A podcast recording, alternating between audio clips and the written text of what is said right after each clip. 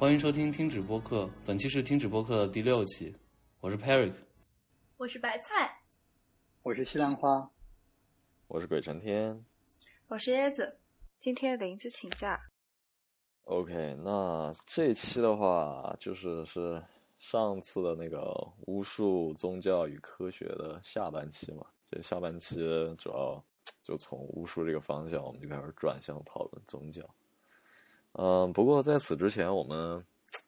既然是从上一期过来的啊，我们先先得大概讲一讲，就是宗教、科学还有巫术之间的关系，对吧？做一个这么一个过渡。等一下，我们都没有上期回顾这种东西吗？上期回顾，上期上期我们就上期我们主要说的就就就是这个讨论了这个巫术这种东西到底是什么，对吧？然后实际上我们已经认定了它是一种接近于科学的。一种对世界的认知方式，并且持之以恒的贯彻在基本上所有的呃人类的这种意识之中。就是即使文化之间互不相通，但巫术的表现形式也基本类似。呃，然后在这样一个基础上呢，我们当时就认为说巫术有两种嘛，就是两种定义嘛，一个是所谓的交感巫术，一个是接触巫术，这两种结合在一起，组成了就是千变万化的各种巫术的形式。就是所谓交感巫术呢，就是模仿，通过模仿的形式来达到某些目的，认为它这是表达了自然的规律。然后接触巫术呢，是认为两个物体即使它们之间互不碰触，但是之前它们有过碰触或者是关联关系，那我们就可以通过其中一个物体对另外一个物体施加影响。对，这就是交感巫术。这两种东西交织在一起，形成了现在绝大多数的巫术。啊，你像。回顾一下的话，举个例子，就是所谓的扎小人儿这种行为，对吧？他是把这两种巫巫术的意识结合在了一起啊。你既需要受害者的头发，然后同时你也认为你扎了一个小人，模仿了那个人的形体，于是你在这个这个小人身上，你去比如说拿刀夺他的呃戳他的某个部位，那这个受害者同样会在那个部位遭受到一些疼痛，或者是啊直接损失掉那个部位，这个样子的。对，嗯，有道理。对对，OK 啊，然后然后接下来，那我们现在继续继续讲啊，就是我们现在已经已经明白了一件事情啊，就是巫术这个东西，它的起源源自于人类希望解释这个这个世界，希望理解它的规律，对吧？然后我们同时也作为现代人，我们也非常清楚的知道，科学也是认定说。这个世界是有其内在自然规律的，对吧？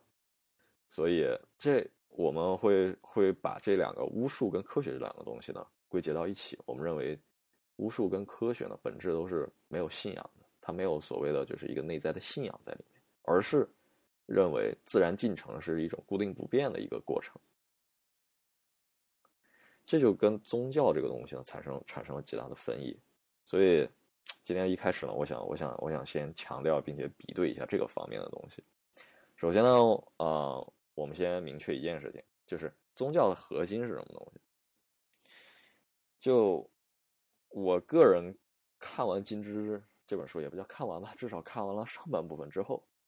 结合那个作者的说法呢，我个人的感觉就是觉得，就是宗教最核心的东西就是信仰神。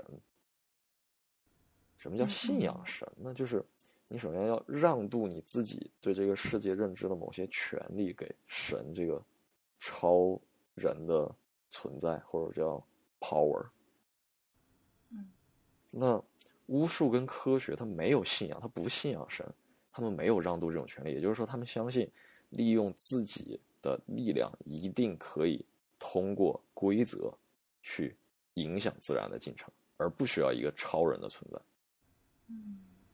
这也就是我们现在讨论的最根本的宗教跟巫术还有科学的最基础的这个一个区别。那在这种时候呢，宗教跟巫术还有科学这三者，其实他们的区别，回答的是同一个问题。这什么问题呢？就是统治这个世界的那个最高级的力量啊，它究竟是有意识的、具有人格的，还是无意识的、没有人格的？当你认为他是有意识的、具有人格的时候，那你就是承认了神的存在，对吧？嗯，但是感觉不是所有的神都有人格吧？哦，如果一个神他没有人格的话，你不能跟神讨价还价，对吧？对。那不能跟神讨价还价，这个神是不是就在某种程度上，它实际上是具有确定性的？就是你做出一个行为，你一定就可以得到他的呃一定回应，对吧？不存在说你要取悦他。OK，好像有道理。那这样的话，它跟一个基本存在的自然规律的区别也就不大了。嗯所以，区别区别，我觉得在于，如果是有神的话，那自然规律是一个就是确定规律，你能从某个输出得到某个确定结果。但如果是神的话，你就可能就不能确定了，它可能是一个随机得到结果，虽然它一定能得到结果，是吗？对，是的。那这种随机性是什么东西带来的呀？就是那种随机性，它除了它是黑盒之外，也有一个原因，是因为你把它人格化，你认为它会跟你一样具有喜怒哀乐，对吧？当然，这种两种是互相交互的。你肯定是因为先因为它的随机性，所以你赋予它人格，因为你希望得到一个相对确定的东西，给你一种安定感。不然的话，你会很惶恐，你永远不知道自己做这件事情到底有有没有意义，有没有用。嗯对吧？嗯所以在这样一个情况下的话，宗教它的宗教它的它的它的这种对这个世界的认知就变成了自然进程呢，他就认为在某种程度上是可塑可变的，是可以说服的，可以诱使的。然后诱使的和说服的是什么呢？是控制这个进程的神灵。我们让他们通过这种形式，我们让他们按照为我们的利益而改变事物发展的趋向。而巫术呢和科学呢，他们都认定这个自然进程是固定不变的，既不能哀求或者说服呢，也不能威胁来改变它。嗯哼，就只能靠人类自己的行为，然后遵循规律得到结果。对，是的。但是这个时候，你你你可能会回想起一些问题，就是你你会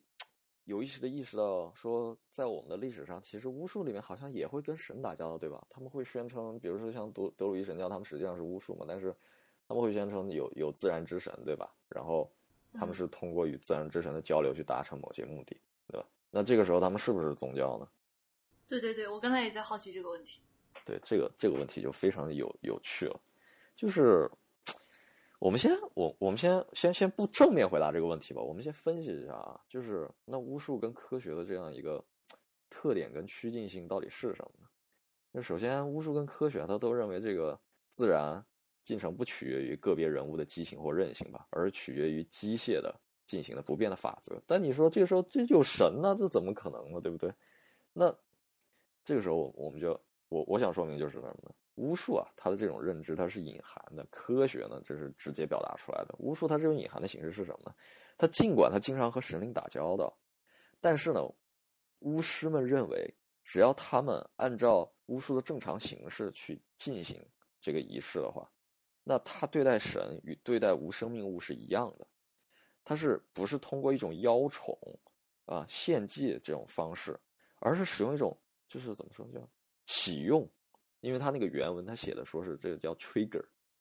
也就是说像定理一样，它达到了某些前置条件，它就一定会带来某个结果。嗯甚至呢，巫师有些人甚至他们认为他们是压制了神来达成他们的目的。一个例子是什么呢？就古埃及啊，那个时候的巫师们会宣称他们有能力迫使最高的天神服从他们，而且有这个考古学的证据啊，证明他们确实在那个就是壁画里面写过，他们对天神发出过如果天神敢抗拒他们的命令，他们就要毁灭天神的这种威胁。所以说，在这种情况下，神不是被当做一个至高无上的存在来对待的。对，他不是被当做一种至高无上的存在被对待的。就巫术，它认定啊，就是一切具有人格的对象，无论是人还是神呢，它最终都从属于一个控制着一切的非人力量。哦，所以说，任何人只要懂得运用适当的仪式或者咒咒语巧妙的操纵这种力量，他就能够继续去利用它，而不用在意说他要不要向神邀宠这个问题。嗯就是虽然说我们会认为，就是说某种啊、神这种人格化身会存在，但它背后也是服从于一个更大的逻辑的，它不能自己定义一切，嗯对这就是这就是巫术。它之所以说跟这我们认为它跟这个这个科学是类似的，而且这种东西它实际上也是符合人类的某些直觉的，就是你即使一个再早期的文明、再愚昧的东西，你始终还是会对这个世界有一些规律性的察觉，对吧？你利用这种规律，你认你你又无法解释其中的原则，呃，就是真实的那个原因的时候，你会把它比喻成一个黑箱。这个黑箱到后面可能就会演化成一个神的这样一个个体，方便人们去更好的去口一口口相传去传传送它，去记载它。但是这并不代表你就说你真正的信仰了它。嗯你那个时候你还是非常自信的，就人类还是非常自信的认为，就是是我利用了某些东西，所以他听从了我的这个要求。嗯就是我还是我作为巫师这个存在，我还是可以比神更高一级的，我可以利用规则达到我的目的。或者他只是把神当做了一个工具，对，是的，工具神，对，是的。但是吧，你要知道巫术这个东西吧，由于它不像科学一样知道这个其中的这个原理，对吧？哎，其实就算是我们现在科学发展到这个程度，我们依然有很多东西我们无法解释，对吧？嗯那种时候，在巫术那个年代，你就会大量的面临这个问题，就是你总会遇到，哎呀，我是这个不对，那个不对，那这个时候我们就会产生一种怀疑，对吧？嗯你天长日久，这种巫术所固有的这种错误啊和无效这种认识，就会使人类之中那些善于观察的、比较敏锐的人，他们去寻求一种关于自然的更为真切的理论。嗯然后他们一旦意识到巫术的仪式跟咒语并不能真正的获得他们所产所希望产生的结果，这种时候对于巫术无效的重大发现，肯定会让这些啊思想者带来一种极大的痛苦。他们嗯这金枝上是这么写的，我觉得这段话讲的非常好。他说，人们第一次认识到他们无力随意左右某些自然力，但迄今为止，他们却相信这些自然力完全处在他们的控制之中。这是一种对人类无知和无力的反思。人们看到了他原来以为是动因的东西，却不是动因，而他凭借这些动力所做的一切，其实都是徒然的。他的痛苦的辛劳已被虚耗，他惊人的巧智也被无目的的浪费。他曾经使劲的提拉过没有记住任何东西的绳索，他曾在以为他正向着自己的目标前进，而实际上只是在一个狭小的圆圈里打转，并非他努力制造的效果不再继续显现出来，但他们仍被制造出来。不过那并不是他制造出来的，雨仍然落在干涸的土地上，太阳仍然继续着它的日出日落，而月亮继续着它贯横贯天空的夜游。四季的更替在大地上无声地进行着，在光亮和阴影之中，在乌云和阳光之下，人们仍然降生在这个世界上，辛勤劳作，经受痛苦，仍然在世界上短暂寄居之后，又聚集到父辈居住的坟墓里。尽管一切确实在照照旧进行，然而由于过去的障眼蒙阴已经剥落，因此一切在他看来却不同了。他已不可能再沉湎于他愉快的幻想之中，那他正引导着大地和上天的运行。而一旦他把自己薄弱的手撤离大地的自然车轮时，他们就会停止他那伟大的运转的幻象。现在已经一切都不存在了。他在和他朋友以及敌人的死亡过程中，再也见不到自己或者自己仇敌的法术有什么不可抗拒的力量。现在他知道了，无论是朋友还是敌人，都得屈从于一种力量。这个力量比他任何所能支配的都能更强大，因而大家都得服从一种他无力控制的命运。就这样，我们的原始哲学家，当他的思维之船从其古老的停泊之处被砍断气声，而颠簸在怀疑和不确定性的艰难的海上之时，在他原来的那种对于自身以及他权力的愉快信心被粗暴的动摇之后，他必为此而悲哀、困惑和激动不已，直到他的思维之船如同在风暴航行之后进入一个安静的避风港一样，进入一种新的信仰和实践体系中为止。这种体系解答了那些使他陷入烦恼的怀疑，并且替换了他原本不愿意放弃的统治自然伟力的权利。尽管这种替换是危险的，但他还是认为这种东西给他带来了精神上的平静，让他能理解这个世界。对，这就是金枝所描述的。这他描述了如何从巫术到宗教信仰的这么一个过程。并且他在这里面非常有趣的，他指出了一个点是什么呢？就是他认为啊，就是最底层的人，他们依然信信的是巫术，就是他们不会察觉到巫术的失效，只有那些最有智慧的人，就是才能够明白巫术失效了。那并不是我们的就是种种行为所导致的最后结果，它是自然违例的结果。然后在这种情况下，实际上是那些最聪明的人最开始发展出了宗教，他们会有虔诚的信仰。嗯，就这个东西给我的感觉就是，呃，你的理论和你所观察到的这个事实不相符了，然后就有人开始怀疑嘛。这这这就有点像什么？就是就是物理学中出现过的两朵乌云，对不对？是不是有这种感觉？而且一定是最聪明的那一批人发现了这个东西，然后对吧？所以那两朵乌云是什么呀？是那个钢体那个什么东西吗？呃，黑体辐射。来，派瑞克和西兰花上呃，黑体辐射是一个，呃，另外一个什么？我光的波动理论。另外一个是那个测光速，发现它相对于任何方向，它的速光速都是一样的，就发现没有相对于以太，相对于以太光速光速不一样了。所以这两个东西是击碎了什么呀？就是传统经典力学。对，就是牛顿的那套体系。就是第一是黑体辐射那个 那个发散问题，用通过分立的量子化的能量，然后解决了，发现和实验比较相符，这样就发展了量子力学。然后光速的那个问题是，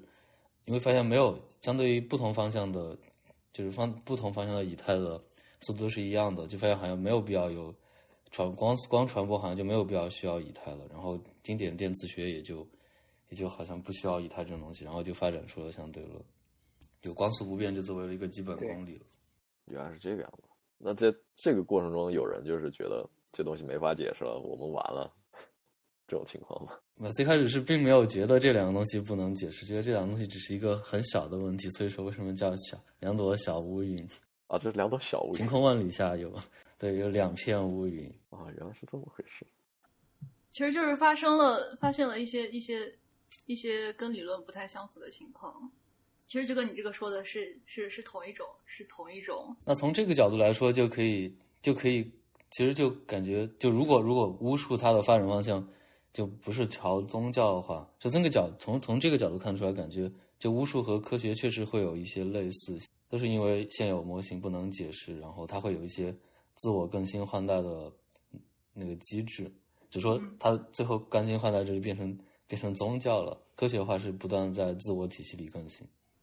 所以，所以我就很好奇，这个宗教到底是怎么产生的？就是怎么样一脚踏入了有人性的神的这样的状态？不，因为因为你你要你要这么看，首先就是巫术它的存在的时候，它就已经创造出了一些有人性的神，嗯对吧？只是那个时候就是大家觉得这个神它也是从属于某些规则的，就是我们利用某些规则，我们就可以跟神很好的利用它的力量，对吧？就巫术这个东西，在古人的那种观点里面，其实有点像我们现在写这个西式奇幻小说里面会提到的魔法，就是你是付出代价，然后借用力量达成目的，嗯，对吧？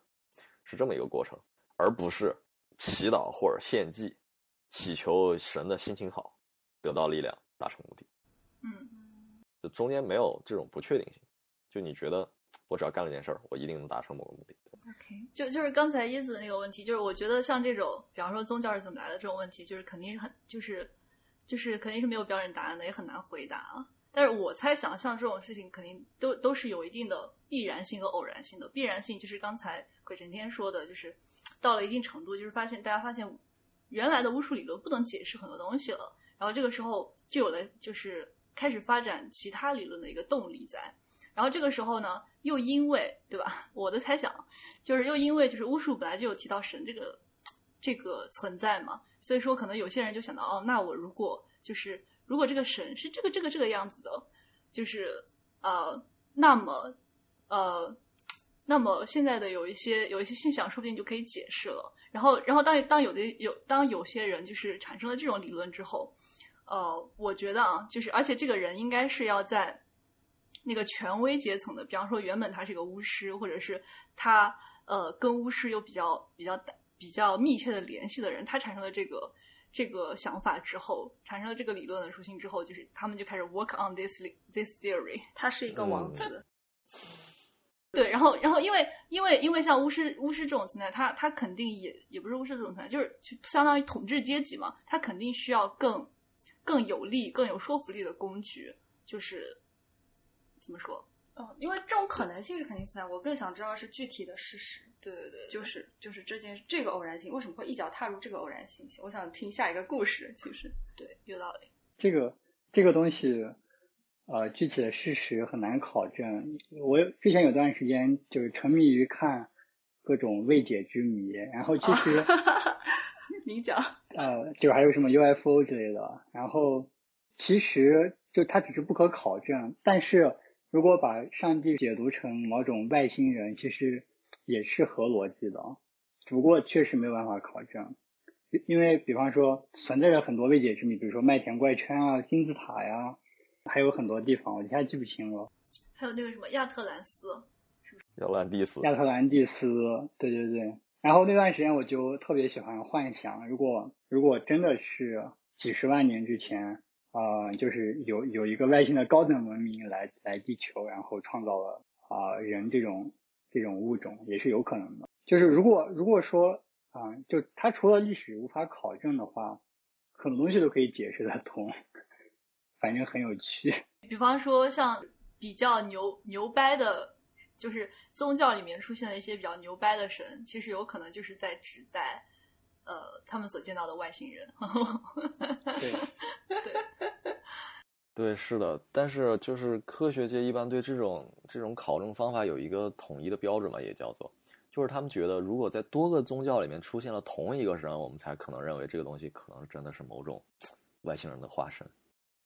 啊，这这个其实其实是有很多巧合的，比方说圣经中提到大洪水，然后在我们中国的传说中也有大禹治水、女娲炼石，对对大大禹治水，就是。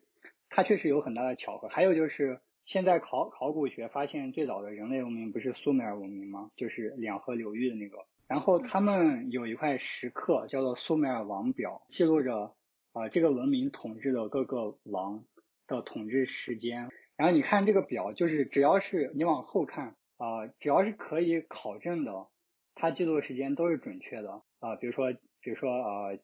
几十年啊这种。但是你看最开始的那几个统治者的统治时间都特别久，动辄就是几十万年这种啊，这个就不可考证。但但是它后面又是可考证的，所以这个就会给人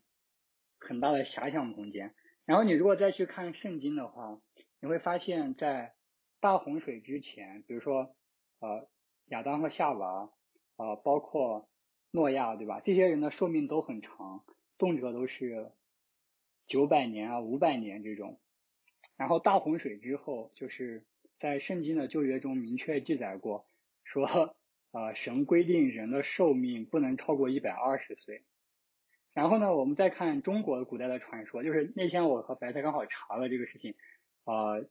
是是是谁来着？是炎帝还是黄帝的寿命大概就是一百零八岁，是吧？我如果没记错的话。对对，差不多。但是你可以想象，按照我们的认知，那个时候的平均寿命不是应该很短吗？比如说一般。人活三十岁可能就了了不着了，对吧？但是呢，他却可以达到一百零八岁的寿命，就是据记载。当当然，这里面有很多不可确定的因素，比如说那个时候的纪年法跟现在一不一样啊，等等等。但是就是，呃，比较神秘吧，感觉很有趣。对，其实你你呃，就是很很多未解之谜，就是为为什么现在还是有很多人相信外星人的存在？我觉得原因之一就是因为。用如果用外星人的话，确实可以解解释其中这些这些很难用现在的科学解释的一些现象。而你们又是无神论者，啊所以我们又创造了一个新的巫术，把外星人当做工具来替代它那个位置。虽然我也自己跟自己 argue 过，就比方说刚才那个苏美尔文明，就是记载记载了，就是呃，我跟西兰花 argue 过嘛，就是。那个苏美尔文文明记载以前的就是统治者，就是统治几万呃上千年，动辄动动辄几万年、上千年这种的，他们有可能是出于一种怎么说呢？呃，因为他也没有记这个统治者的其他东西嘛，对吧？他就记了他统治在位的时间。那怎么样体现这个统治者很牛掰呢？那就是体，那就是写他的寿命，写他的寿命很很长很长。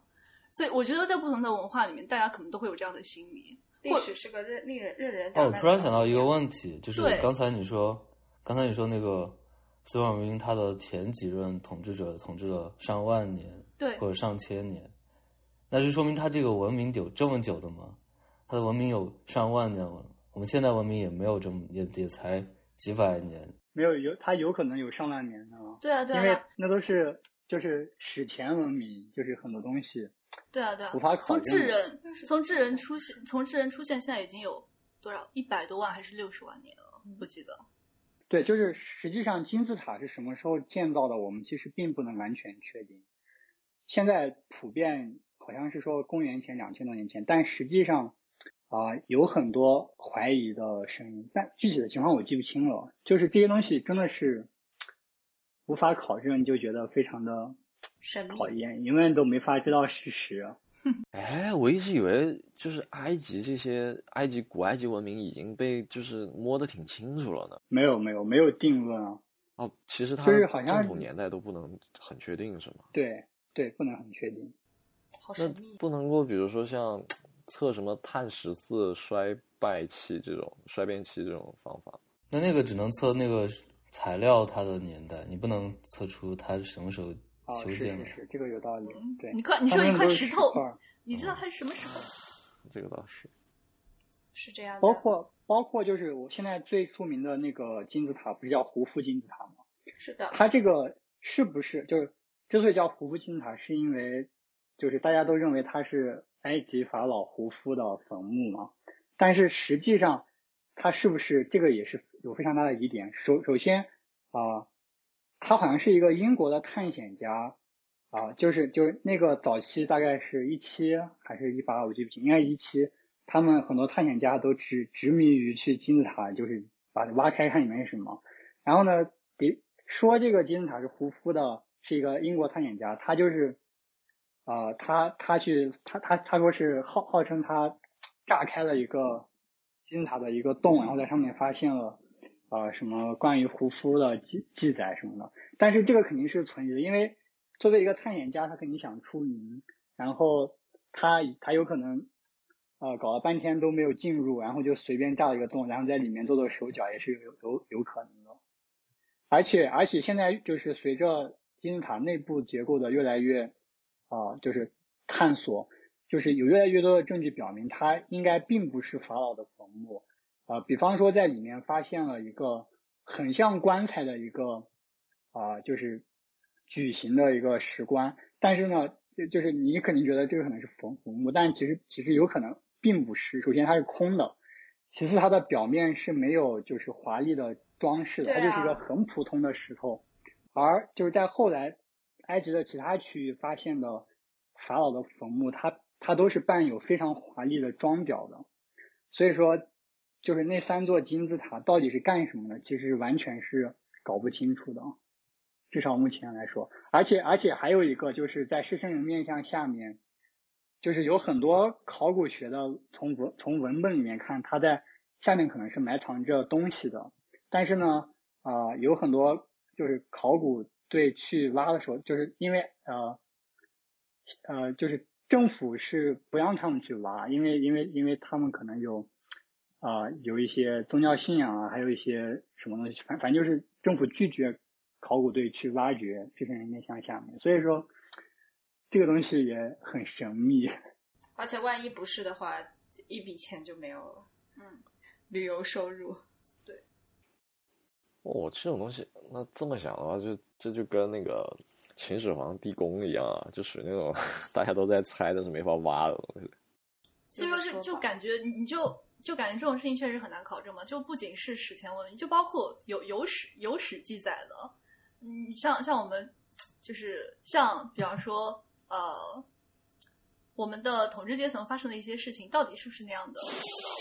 我们 也不是很好考证。就是呃，比方说，就是呃，从从东汉以后有造纸术之后，就是大家可能大家都能写嘛，对吧？大家都可以就是以各种各样的形式来记记录，就是当代发生的事情，对吧？但是你你比方说造纸术发生，就是造纸术以前，就是或者说是就是怎么说呢？把事情记录下来的方式。更不方便的那个时代的时候，你想能够记录下来一些东西的，肯定就是比较有钱的一类人嘛，或者比较有权的一类人嘛。那他们记载的东西到底是不是真的呢？对吧？不一定。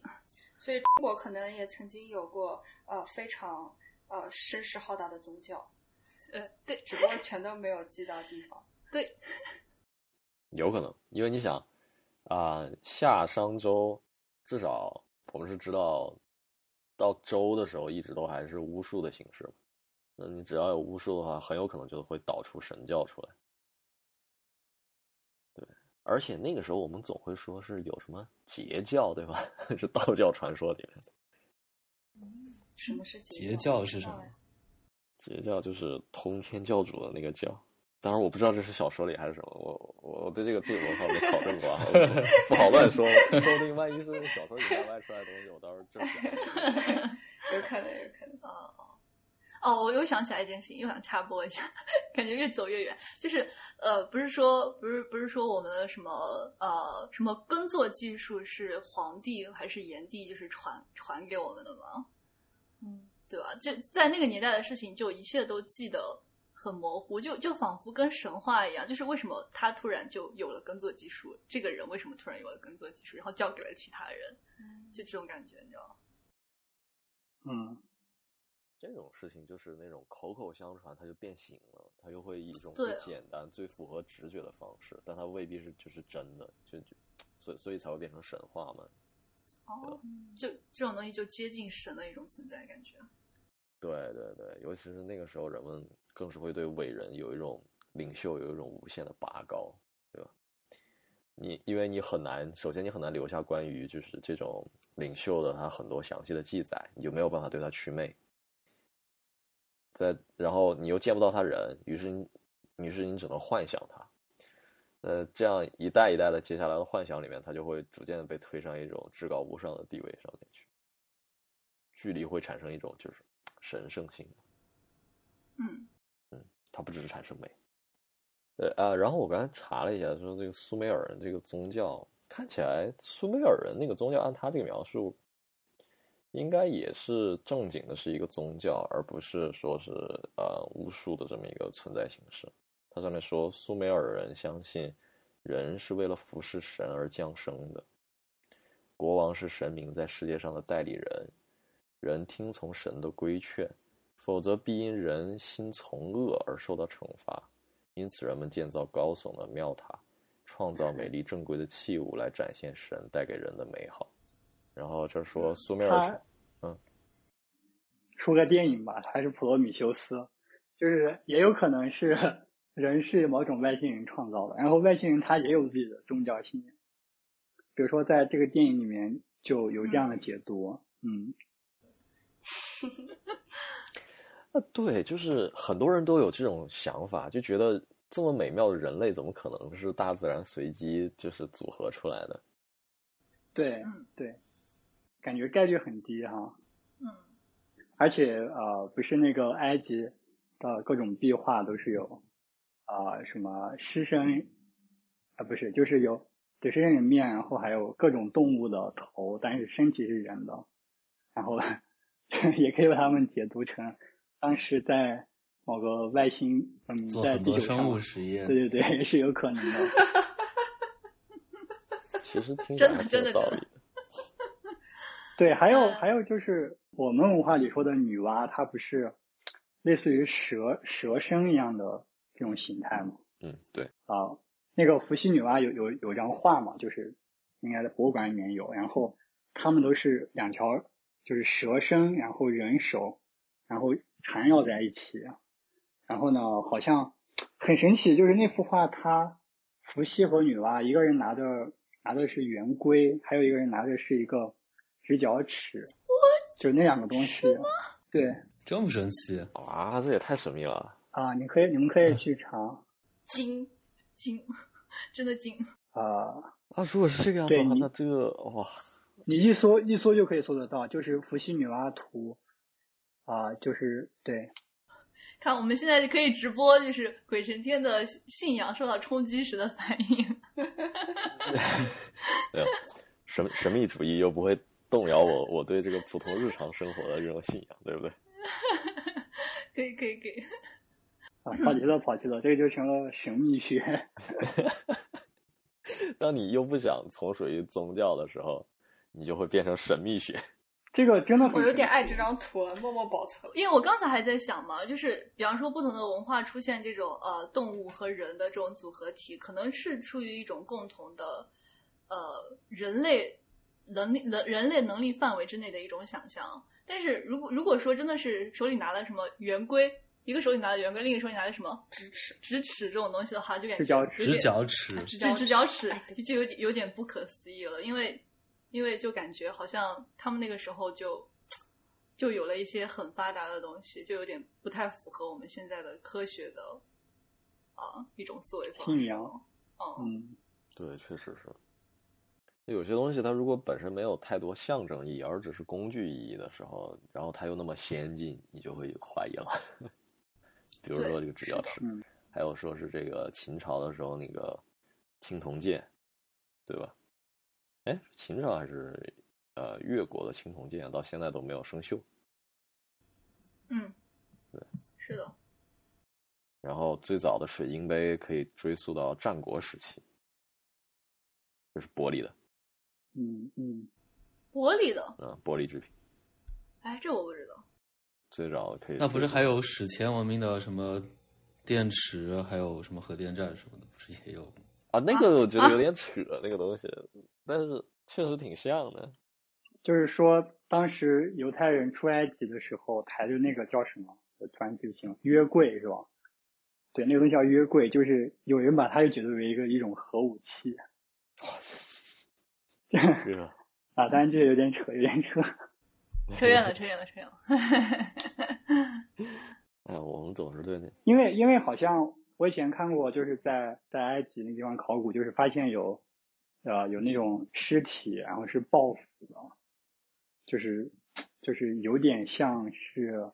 呃受到核辐射那种，就是急性死亡。然后还有什么，好像在沙漠里面发现了有玻璃化的沙子呀之类的，但不知道是不是真的，我没有没有考证过。啊，这个样子，等等等，嗯这种都有点神奇。嗯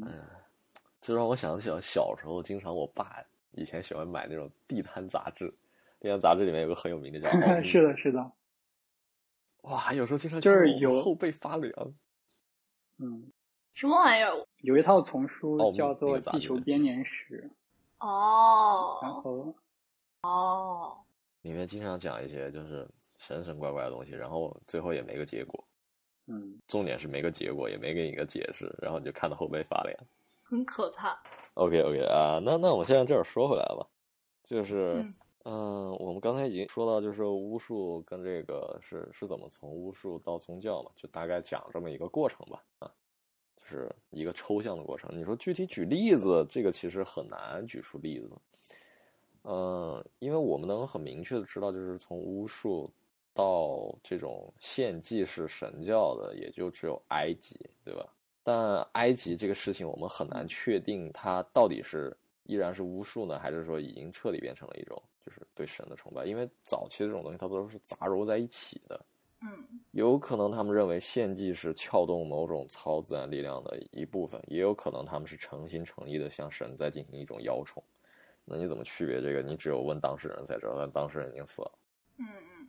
而且你刚才不是读的就是苏苏美尔文明其实是就就是从宗教开始嘛？那那这样子的话，就是他从一开始就是宗教，可能没有经历巫术的那个阶段。我相信他肯定都是经历了巫术这么一个阶段才会开始宗教的，就是你不可能一啊，开始，你会这么认为吗？因因为我觉得人不可能一开始就说，就认识到这个世界上一定有一个更高级的这么一个东西，而是只是单纯的利用一些自然的规律，好吧，就就像动物一样，动物也会利用某些自然的规律，对吧？就像水獭，它会用石头把那个贝壳敲开，它会使用工具一样。嗯就是它，我觉得就是一样，就是如果是一个有思维的生物，它应该是，它一定会先认识到，就有一些规律它是可以利用的，但不会认为这些规律比它更高级。就比如说猫，它叫两声，它觉得有人叫喂它了，但没有这些你比它更高级。猫奴，猫奴的真情表白，可以很形象，很生动。很羡慕。这最后一个是什么？所以只有等到就是说猫哪天里面出现了一个智者，它才会诚心诚意的膜拜，觉得啊，我的食物都是由这个提供的。它要是不高兴，我就没有吃的。嗯，那这样说的话，是不是狗的文明比高猫的文明要更高级一些？已经进入了下一个阶段。我去，所以可能你们真的同时养狗和猫，它们两个友好相处的可能性是狗觉得自己在养猫。哦，真的有可能。这个理天哪，论能不能下一个话题？我觉得我我再想下去要不行。OK 啊、那那到这个情况下，我们就会产生一个问题，就是我们怎么定义一个东西它，它它已经是宗教了呢？对不对？就是我们怎么把它跟从那种巫术的里面区别开来？是呀，所以这个时候我们就先要讨论一下宗教它包含了哪两个方面的东西。就是《金枝》这本书里，它是这么来定义宗教这个东西的。当然，这个是他的一个认知啊，我们可以再讨论。他是这么说的：他说，宗教呢是包含了两方面，第一方面叫第一方面是理论，另外一方面是实践。理论是指呢，就是对超人力量的信仰，这就是他的理论。然后他的实践是什么呢？是基于这种信仰，他发展出了一套去讨这个超人力量欢心，或者呢使这个超人力量息怒的这样一些仪式，这是他的实践部分。总结来讲呢，也就是说，宗教一定有两个部分来组成，第一是信仰，这是先呃，这是这是后一种组成成分的因。另外后一种组成成分呢，我们就会说它就是取悦。嗯我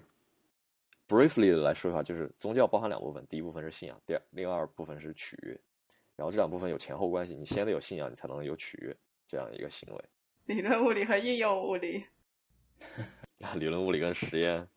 这个就听起来很很科学了，对不对？讲起来，它这结构就很好理解，对吧？嗯然后呢，我们要注意一点啊，就是你有信仰这个事儿啊，信仰它不是宗教啊，你不能说一个人有信仰，他就他就是一个宗教教徒。对，怎么讲？他这个，如果一个人单纯的有信仰，就是信仰是什么？信仰就是信仰世界上有一个 higher power，对吧？有一个 ultimate power 这么一个东西，对吧？但是他单纯的存在这个信仰，但是他不以这种信仰去指导他的生活，他就不是一个信徒。这种人叫什么？这种人叫神学家。嗯在《金枝》里面他，他这么说，他说信仰不是宗教，单纯存在的信仰是神学，就是什么呢？就是嗯对神存在，他确信，他确信神存在，对吧？进而呢，他希望研究这个神，他希望去理解这个神，对吧？所以这就叫神学，他不一定，他就他就不是宗教，他就是一种，就是我他就是我知道这个神存在，对吧？我知道一个东西存在，但是我对这个神，我对我对这这个东西呢，它就只是客观的存在，我对它也没有什么敬意，对吧？他也不能说是对我产生什么，就是他因为他存在，所以要对我产生什么影响，也不存在这个问题。我跟他也没什么直接关系，但我只是想了解他而已，因为我信这个东西存在。对，这就是就是说什么信仰的，这其实不是宗教，这一点非常我觉得很重要啊！而且正是因为就是读到这一块的时候，我突然有一种意识，我突然发现，就是我们这么多年我们都在说牛顿在晚年的时候成了一个神学家，并且以此我们很很惋惜牛顿，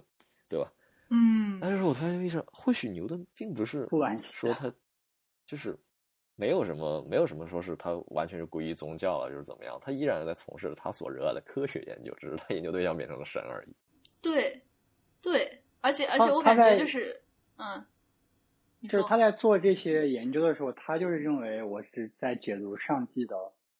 那个安排，而且也正是因为牛顿的这个力学的发展，对，当然对当时的宗教产生了很大的冲击嘛，对，然后就发展出来了一种叫做自然神论的一种一种一种思想。自然神论大概对，大概就是认为上帝他创造了世界之后就不再干预了，然后我们这些科学家需要做的就是去解读这个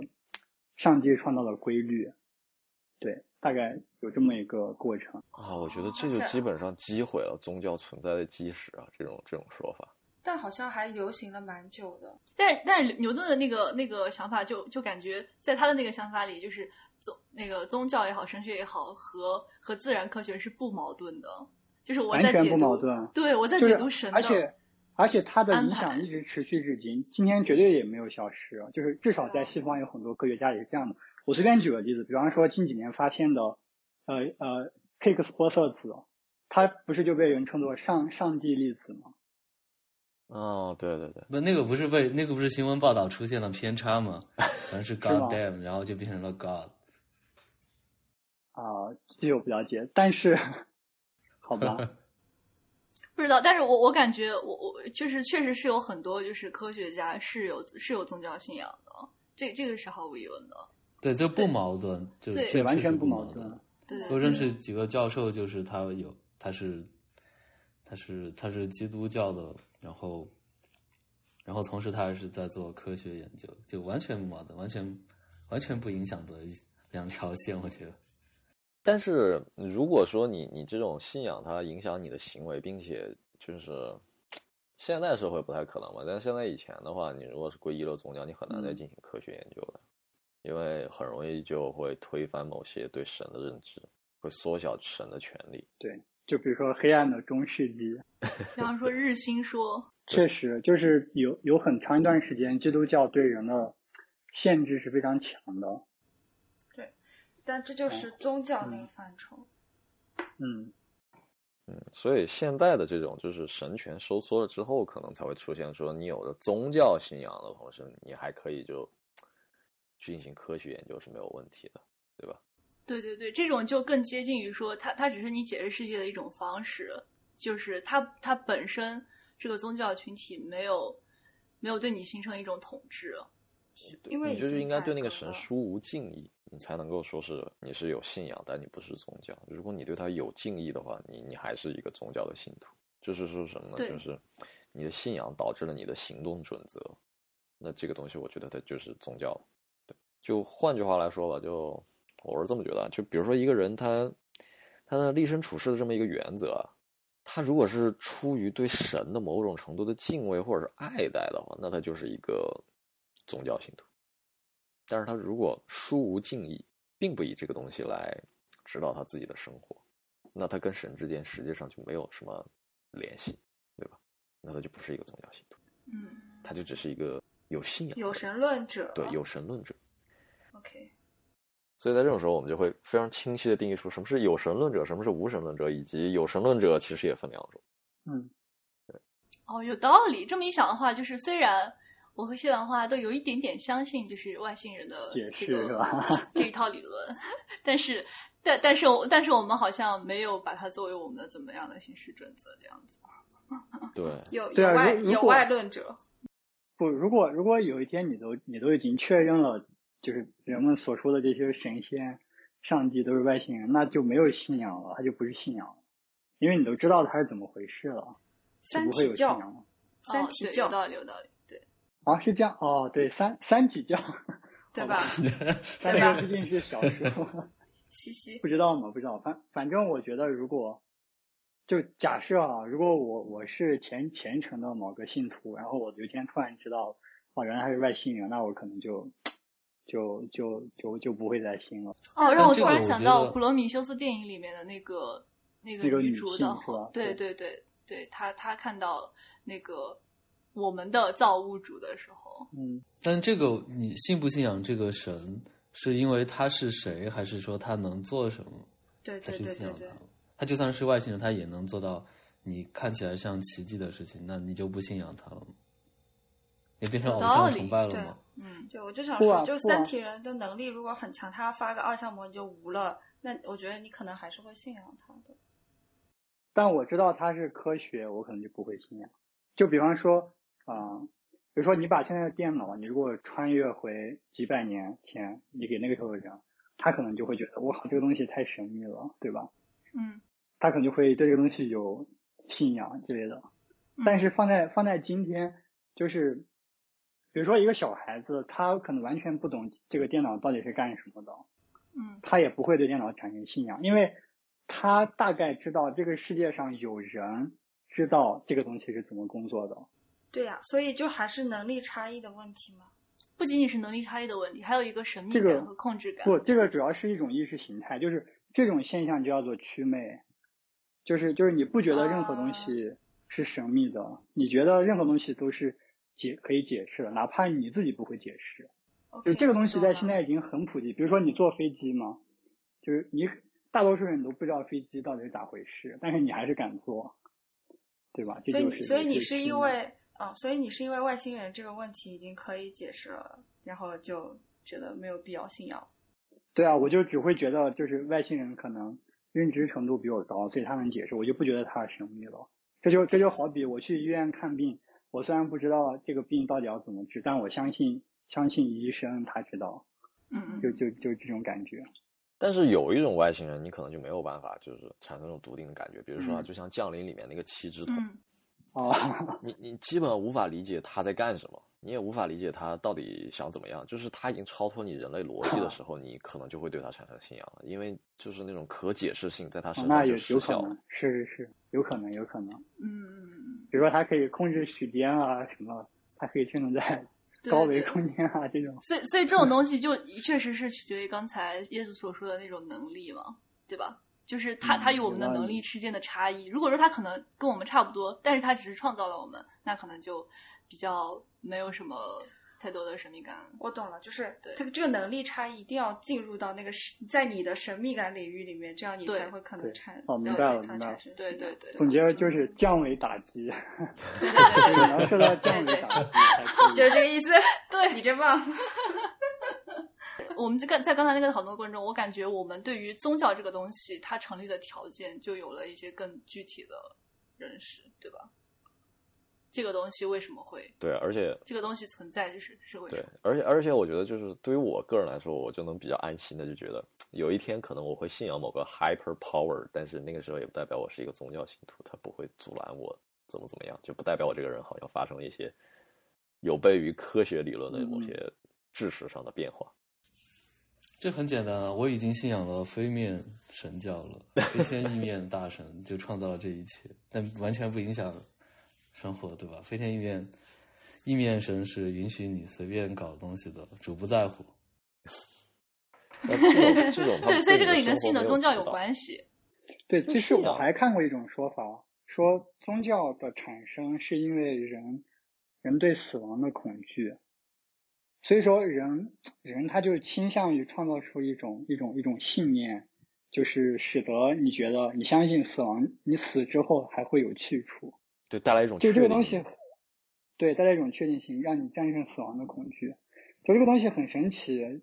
就一般来说，什么会让人恐惧呢？都是你体验过的东西，对吧？比方说，啊、你你你不敢把手伸进火堆里，是因为你可能呃体验过就是被烫的感觉等等等，或者说你被别人告知过那种体验是怎样的。但是死亡是每个人从来都不曾体验过的东西。但人还是会恐惧它，所以，所所以就会创造出这种东西。但我我相信，不是所有的宗教都是这样来的，只是一但我觉得种解死。亡的这种恐惧是来自于共情吧，是人类社会属性带来的。就是你一定会见过你亲人的去世，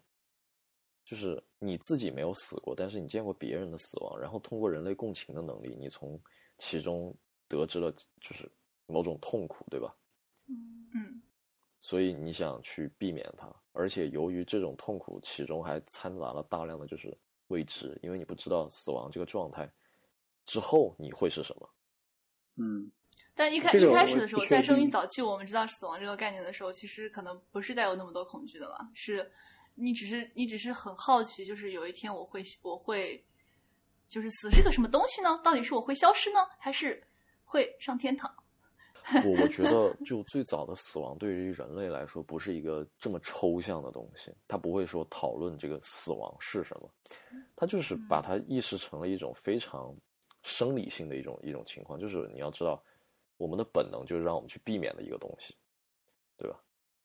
在你面临着与此相类似的某些情况的时候，由于自然选择，一定会选择那些对恐、对死亡这种会导致死亡的某种某些行为产生回避的那些物种，才能够真正的说传递出后代，对吧？那这种情况下，死亡可能会成为一种刻在基因里的原初恐惧。可能还不只是恐惧，就是死亡可能也会，就是都会伴随着痛苦，然后我们可能是本能是会要避免痛苦的。嗯嗯嗯嗯嗯嗯，啊，也是，就是死前并不一定都是安详的，对吧？就是对对对，就是安详这个也是我们哇强加给死亡的。其实你也不知道死亡，就是死者他本自身安不安详。嗯而且以前的人应该会见到很多动物的死亡。嗯，嗯，对，但是我觉得我，即使是我没有见过死亡，我也会对它有恐惧。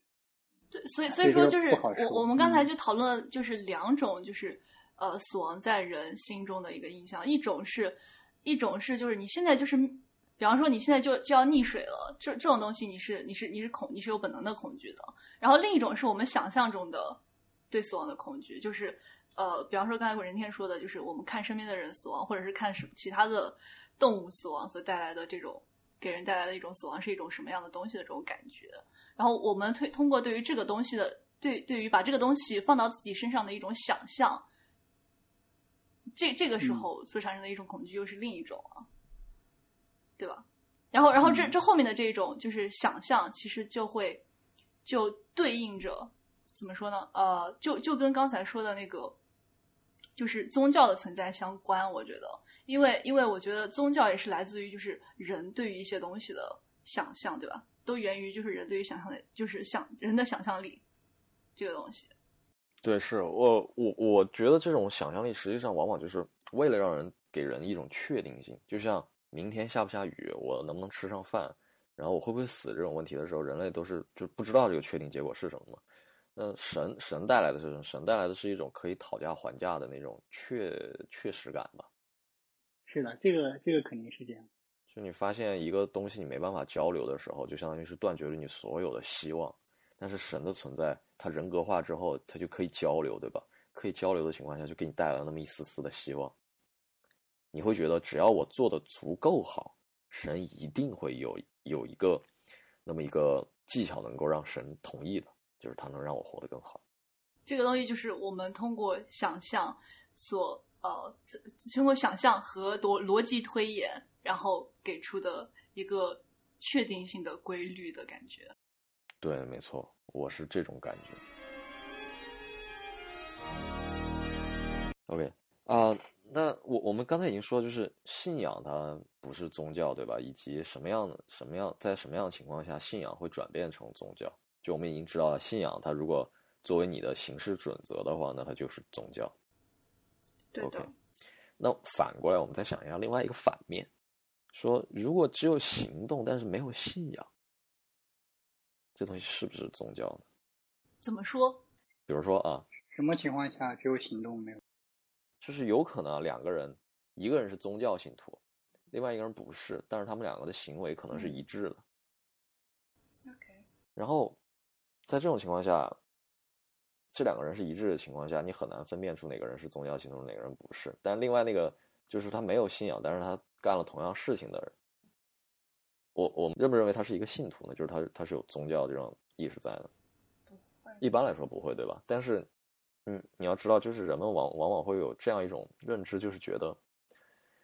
这个东西听起来像鸭子，走路像鸭子，看起来也像鸭子，它还会游泳。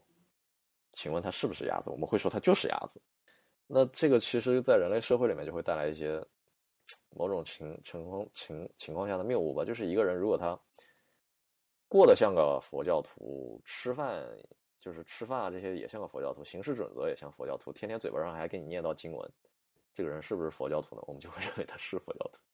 对呀、要不然他为什么会做这些事情呢？但是有可能他不是，所以你的意思是，区分这两种人的方式就形成了宗教？就是说，这些人想要把自己和另外其他的人区分开来，所以他们组织起来就成宗教往往会带有很大的就是那种组织特性来区分他们跟普通人群，让你没办法从一般的就是那种准则里面，你会达成跟他们同样完全一致的行为，嗯，所以宗教才会产生这种区分度嘛。他们如果不能把自己区分出来的话，那宗教那种信仰也就很难被凝聚起来了，它不会有任何特殊之地。对，道理。但同时也会出现一个问题，就是就是他们假信徒，你知道吧？就是其实假信徒这个东西在 是最多的，嗯就是我们烧香拜佛，但我们不信。哦，还有更更极端的一些例子，就是反正就在某个朝代的时候，就是对对于佛教对于佛教徒的，就是怎么说呢，政策就比较好，就是他们可以不用交税，不用纳税，然后他们又有自己的地，所以说就好多人就就就就就愿意去啊、呃怎么样，就就是愿意去去去去去去去去所谓的啊，但其实他以获得这种对就是福利，对。好，下面干一下了，就是因为你其实本来不信，但是你为了叉叉叉，所以你叫入。这个我是有的还是见过挺多，大多数是有很多其实都不太信，对，那就对吧？但是你信义和你应该是本来应该是就是 百分之一百绑定的，但其实现在已经百分之一百不绑定了。实际上，实际上，我觉得当当今这个社会，大多数人可能都没有真正的信仰，但他更多的都是都是在得到福利。哎，我忘了之前是谁，也不是大多数吧，越来越多的人，我忘了之前是听谁说，就是说下的信教者和不信教者之间的差别，没有当下的信教者和以前的信教者之间的差别。对，是的，因为他们可能嘴巴上说自己信教，就包括很多美国人，他们说自己信基督教嘛，但是基督教的那些行为准则，他自己一个都不占。是对，没错。比如说 侦探，呃，男二，他就是一个他他是一个家里信基督教的人，但是他不停的在外面 cheat，那他又为什么要信然后他这个教呢？还一直要向他的呃，就就跟男主说说你你就是我们这一片唯一一个没有信仰的人。但他他虽然是在教会里，但是他做的行为确实违反基督教教义的。对，所以你会发现，所以这只是一种，潮流吗？社区的只是为了让自己合群吗不？是相当于是你社交的某种标准嘛？你不融进这个群体，你就没办法享受某些福利，但是你又很想得到这个福利，于是你就伪装成一个教徒。还有一部分是传统，传统的力量不能忽视吧？就是家庭，你们家就是这样的，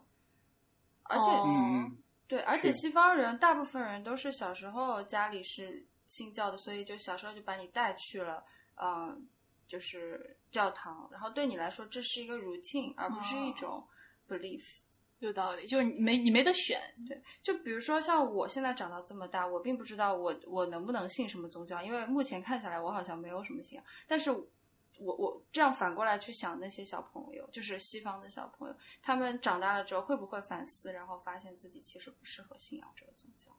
可能也是有的。呃，但我觉得大多数情况下，他们也不会宣称说自己就不信这个东西了，他们就无所谓啊，就反正就是他们生活的一部分嘛。因为也没有人说一定对一定要就是去验证你是一个宗教信徒，就是你必须保证你去按照他的教条训诫去生活，他没有这个要求。有道理而且基督教没有现实的惩罚。而且而且实际上就是我我们刚才不是聊到福利的事情吗？实际上就是我们不说像这种呃钱的这种上面得到就是钱的这个方面的福利嘛，其实很多时候信教是为也也是为了得到一些其他方面的所谓的福利，就是比方说死后可以上天堂这种东西。就是会得到你心里的一种安慰，我也把这个成，如如果我们也把这个称为福利的话，但在这种情况下，就是由于第一，你你你对神，你又不会献出你的什么东西，对吧？第二，你也不会说是模仿某些神性，对吧？去成为你的这个行为准则。那你虽然宣称自己是一个基督徒，并且在外在经常去参加礼拜，有这些行为，但是由于你心中根本就没有这个东西，其实你是假的。就是我觉得这种就根本就不是 宗教信徒。就你甚至可以解释说自己的这种是出于道德原因从事某些行为，对吧？这也说得通啊。嗯，但是呢，啊、这这就这就这就会提到一个东西，就是宗教实践嘛，就是什么是这个人表现出他他是就是一个宗教信徒的这种外在表现，一般是什么？这种一般就分成两类，第一种就是仪式，啥仪式呢？就比如说你礼拜、弥撒，对吧？这个礼赞弥撒实际上也就是献祭，对神的献祭，你献祭某些东西，呃，有可能是你的歌声，也有可能是个人，然后祷词，对吧？一些特定的祷文，由牧师来念念诵，或者由祭司来念诵，或者是由你来念诵，比如说金刚，呃，比如说经文，对吧？比如说圣经的东西，对，就这些，就是仪式。然后另外一部分是什么呢？另外一部分就是就是指导你生活的原则，也就是说模仿神性。什么是模仿神性呢？就比如说这个神，如果他宣扬的是要，就像基督教说要爱世人，你要与人为善，这种成为你的准则，生活的准则，你就是与人为善，你就是一个好人，并且这种是源自于你对这个宗教这样一种信仰，这也是另外一种宗教实践。那对基督教来说呢？就举个例子吧，就是这种克己为善、模仿神性这种行为，在基督教早期的时候，是他用以征服世界的一种力量。它是很大程度上是源于人类对上帝的这种道德性质的崇高信念，和人们自己尊奉的那些道德使命感杂糅在一起之后，形成了一种对于上帝的责任感。就是我信这个这个神，我就应该负起这个责任，就是这是他的教诲，我应该去遵守他。这种与人为善这种说法，在很大程度上帮助了基督教的这种传播嘛。实际上，好像。基本上所有的呃跨国传播的这种宗教吧，跨种群、跨国家传播的这种宗教，基本上都是以与人为善为这个核心的，对吧？你像，嗯，这个东西说白了还是社会文文明的程度。对你像基督教以前不是也处死哥白尼吗？对吧？但是现在肯定不会了，因为基督教主要信有信仰的国家都是啊文明程度比较发达的。文明程度比较高的国家，但是伊斯兰教的，比如说中东一些国家，可能可能就是目前不太好嘛发展的，所以说就可能存在这种，所以我觉得这个东西主要还是社会文明的一种状态。就因为因为你说一个一个宗教经典，它就只是一个文本是吧？每个人可以对它有不同的解读。你如果把它解读成就是非常非常非常那种极端的话，也是可以的。你把它解读成很友善的，也是有可能的，对吧？这个对，因为以前以前不是有用基督教义来将暴力的行为合理化过吗？就是一些战争，对，是。呃，其实，在伊斯兰教历史上也有着就是很和平的时期嘛，就波斯帝国当时很发达的时候，那个时候它也是世界的。就是世界级的大都市这种国家，有这这种等级城市的国家，对吧？它也是相对来说比较自由的。对。其实，但凡一个国家，我感觉就是发展比较兴盛的话，由于人们就是对生活啊条件的改善什么的，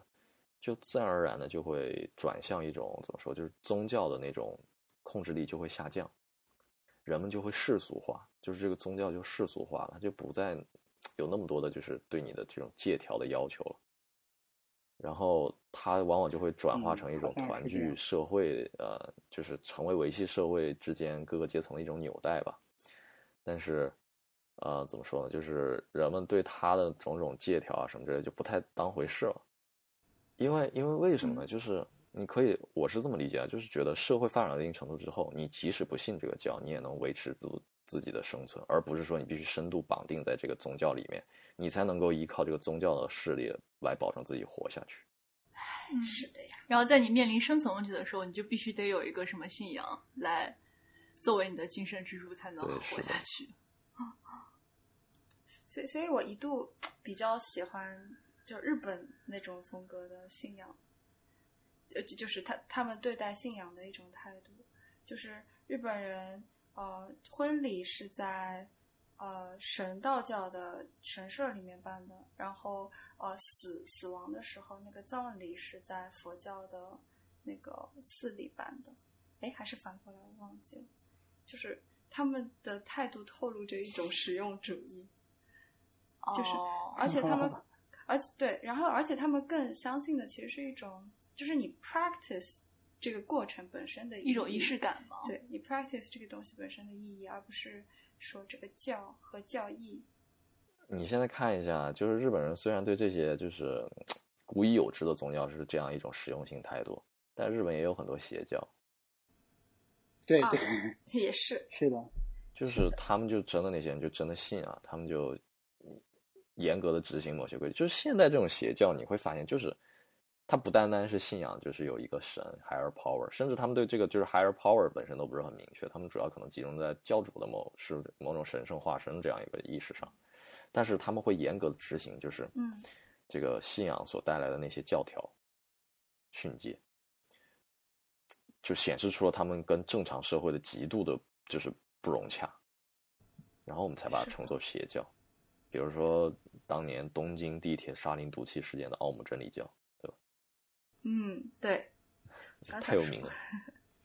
日本好像是有很多很多邪对教，其实美国也有啊，美国在就是八十年代吧，就是朋克文化很兴盛的时候，也是有，也是有各种各样的邪教。那个时候，哎，所以你们觉得邪教盛行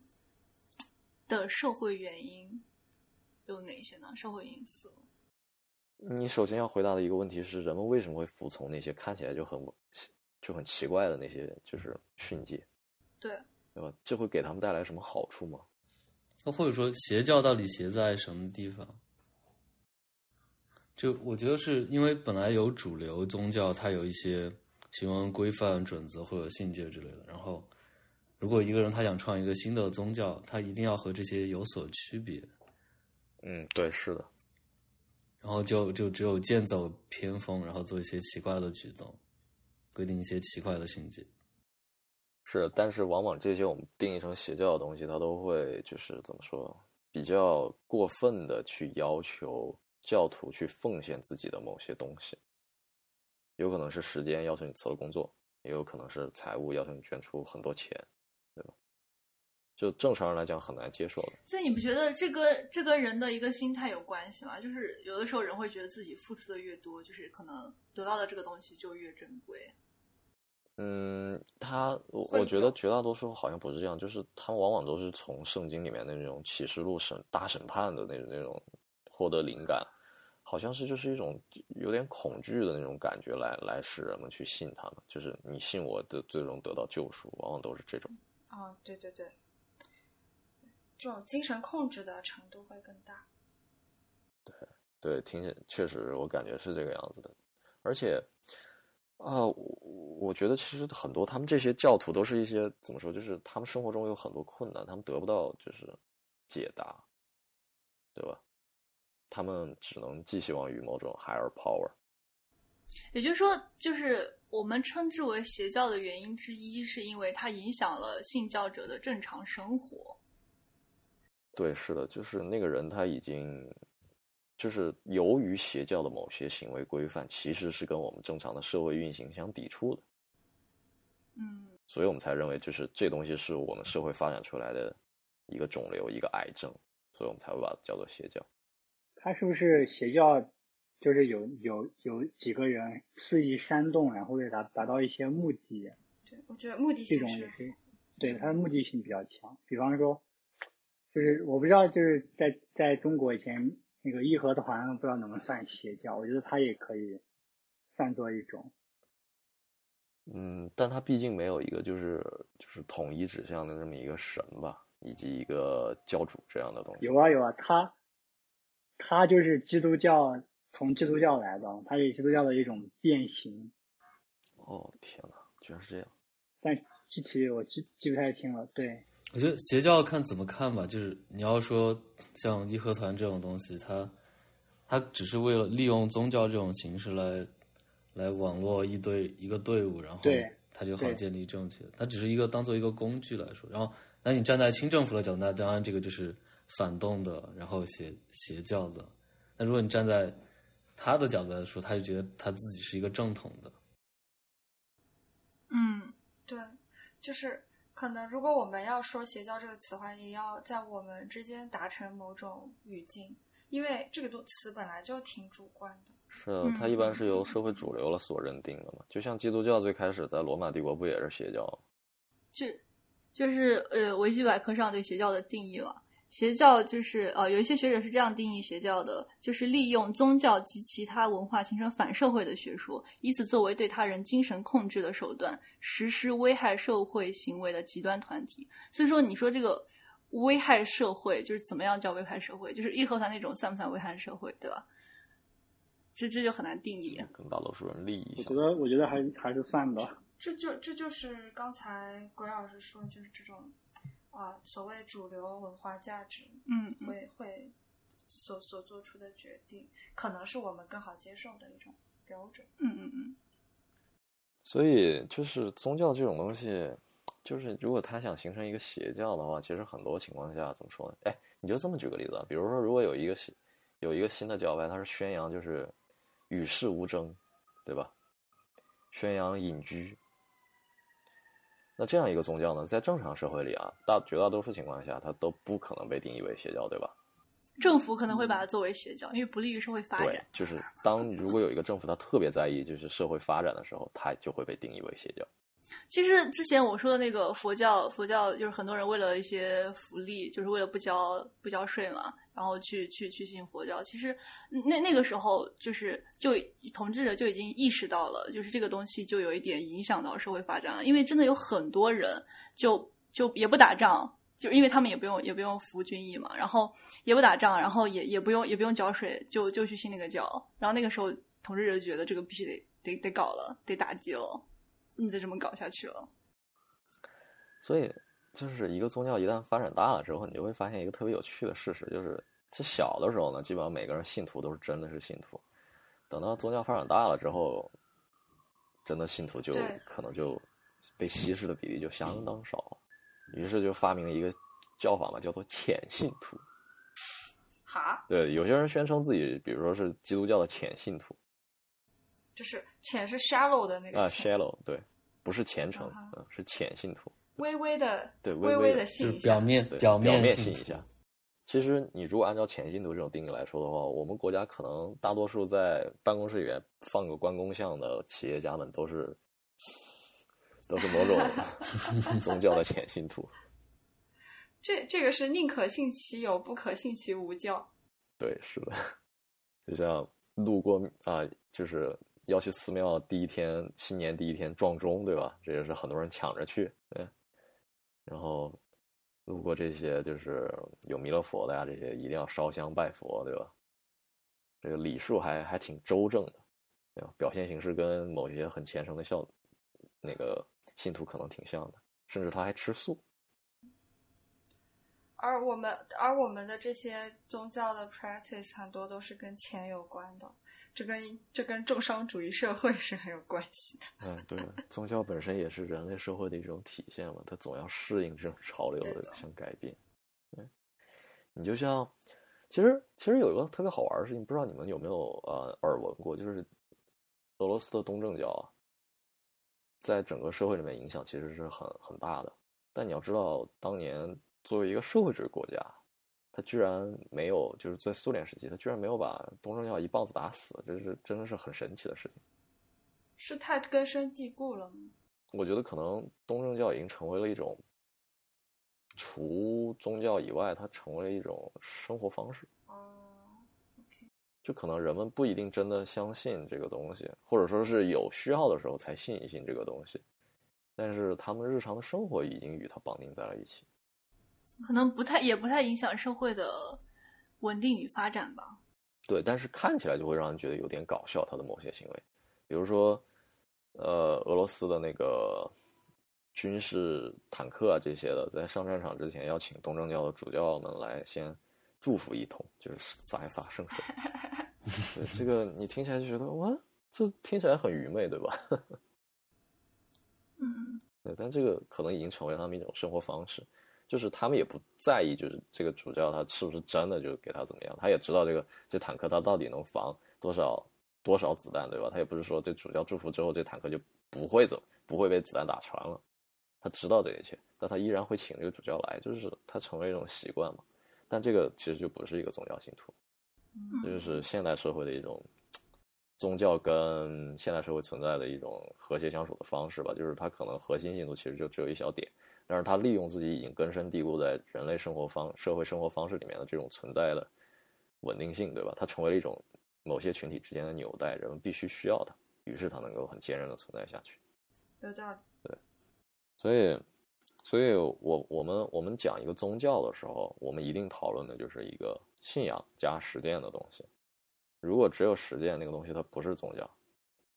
对，因为你没有那个缺失了核心的信仰嘛，你不信仰一个 higher power，因为它也虽然你有你你有你有很多时间，但是它可能并不来自于你的嗯某些发自内心的对某一个 higher power 的尊敬，对吧？那这所以缺失了这个就是迷信，对吗？哦，可可以可以这么说吧，但但是那种行为它不是迷信，就可能它只是出于道德的某些指导，对，所以啊，对，所以在这这个时候，我就我就我我就想说明一点，就是说，有时候有些人他那个行为虽然看起来很像个宗教信徒，但是我们不要戴有色眼镜去看别人。比如说，有人在哪天像宣称他吃素，你就总觉得这个人怪怪的，因为你你老怀疑他是个有神论者，跟你不一样，这个就不太好。嗯因为我之前身边的同学就有有过这种遭遇的，就是他自己真的不吃不吃肉，嗯然后我们首先怀疑，哎，难道你是你是回族吗？对，因为吃肉，我们首先作为中国人嘛，想的一般都是吃这个不是吃猪肉那个是，对，我们总是想的默认是吃猪肉嘛，所以先问你是不是回族，因为是因为在国内嘛，就大家很难觉得你是有宗教信仰的人，觉得你有宗教信仰，你觉得好个别，这人肯定有问题。呃，然后第二个问题就是问，难道你信仰什么宗教吗？你你信佛吗？还是怎么样？他也不信佛，他只是觉得就觉得动物好可怜，他不想吃。对，但在这样一个情况下，多数的就包括我在内吧，我还是会潜意识的觉得这个人怪怪的，就是总觉得这个人他是藏匿了某些他的这个信仰，对，但其实正确的认知应该是，其实人家真的就其实可能就没信仰，他只是跟你不一样而已。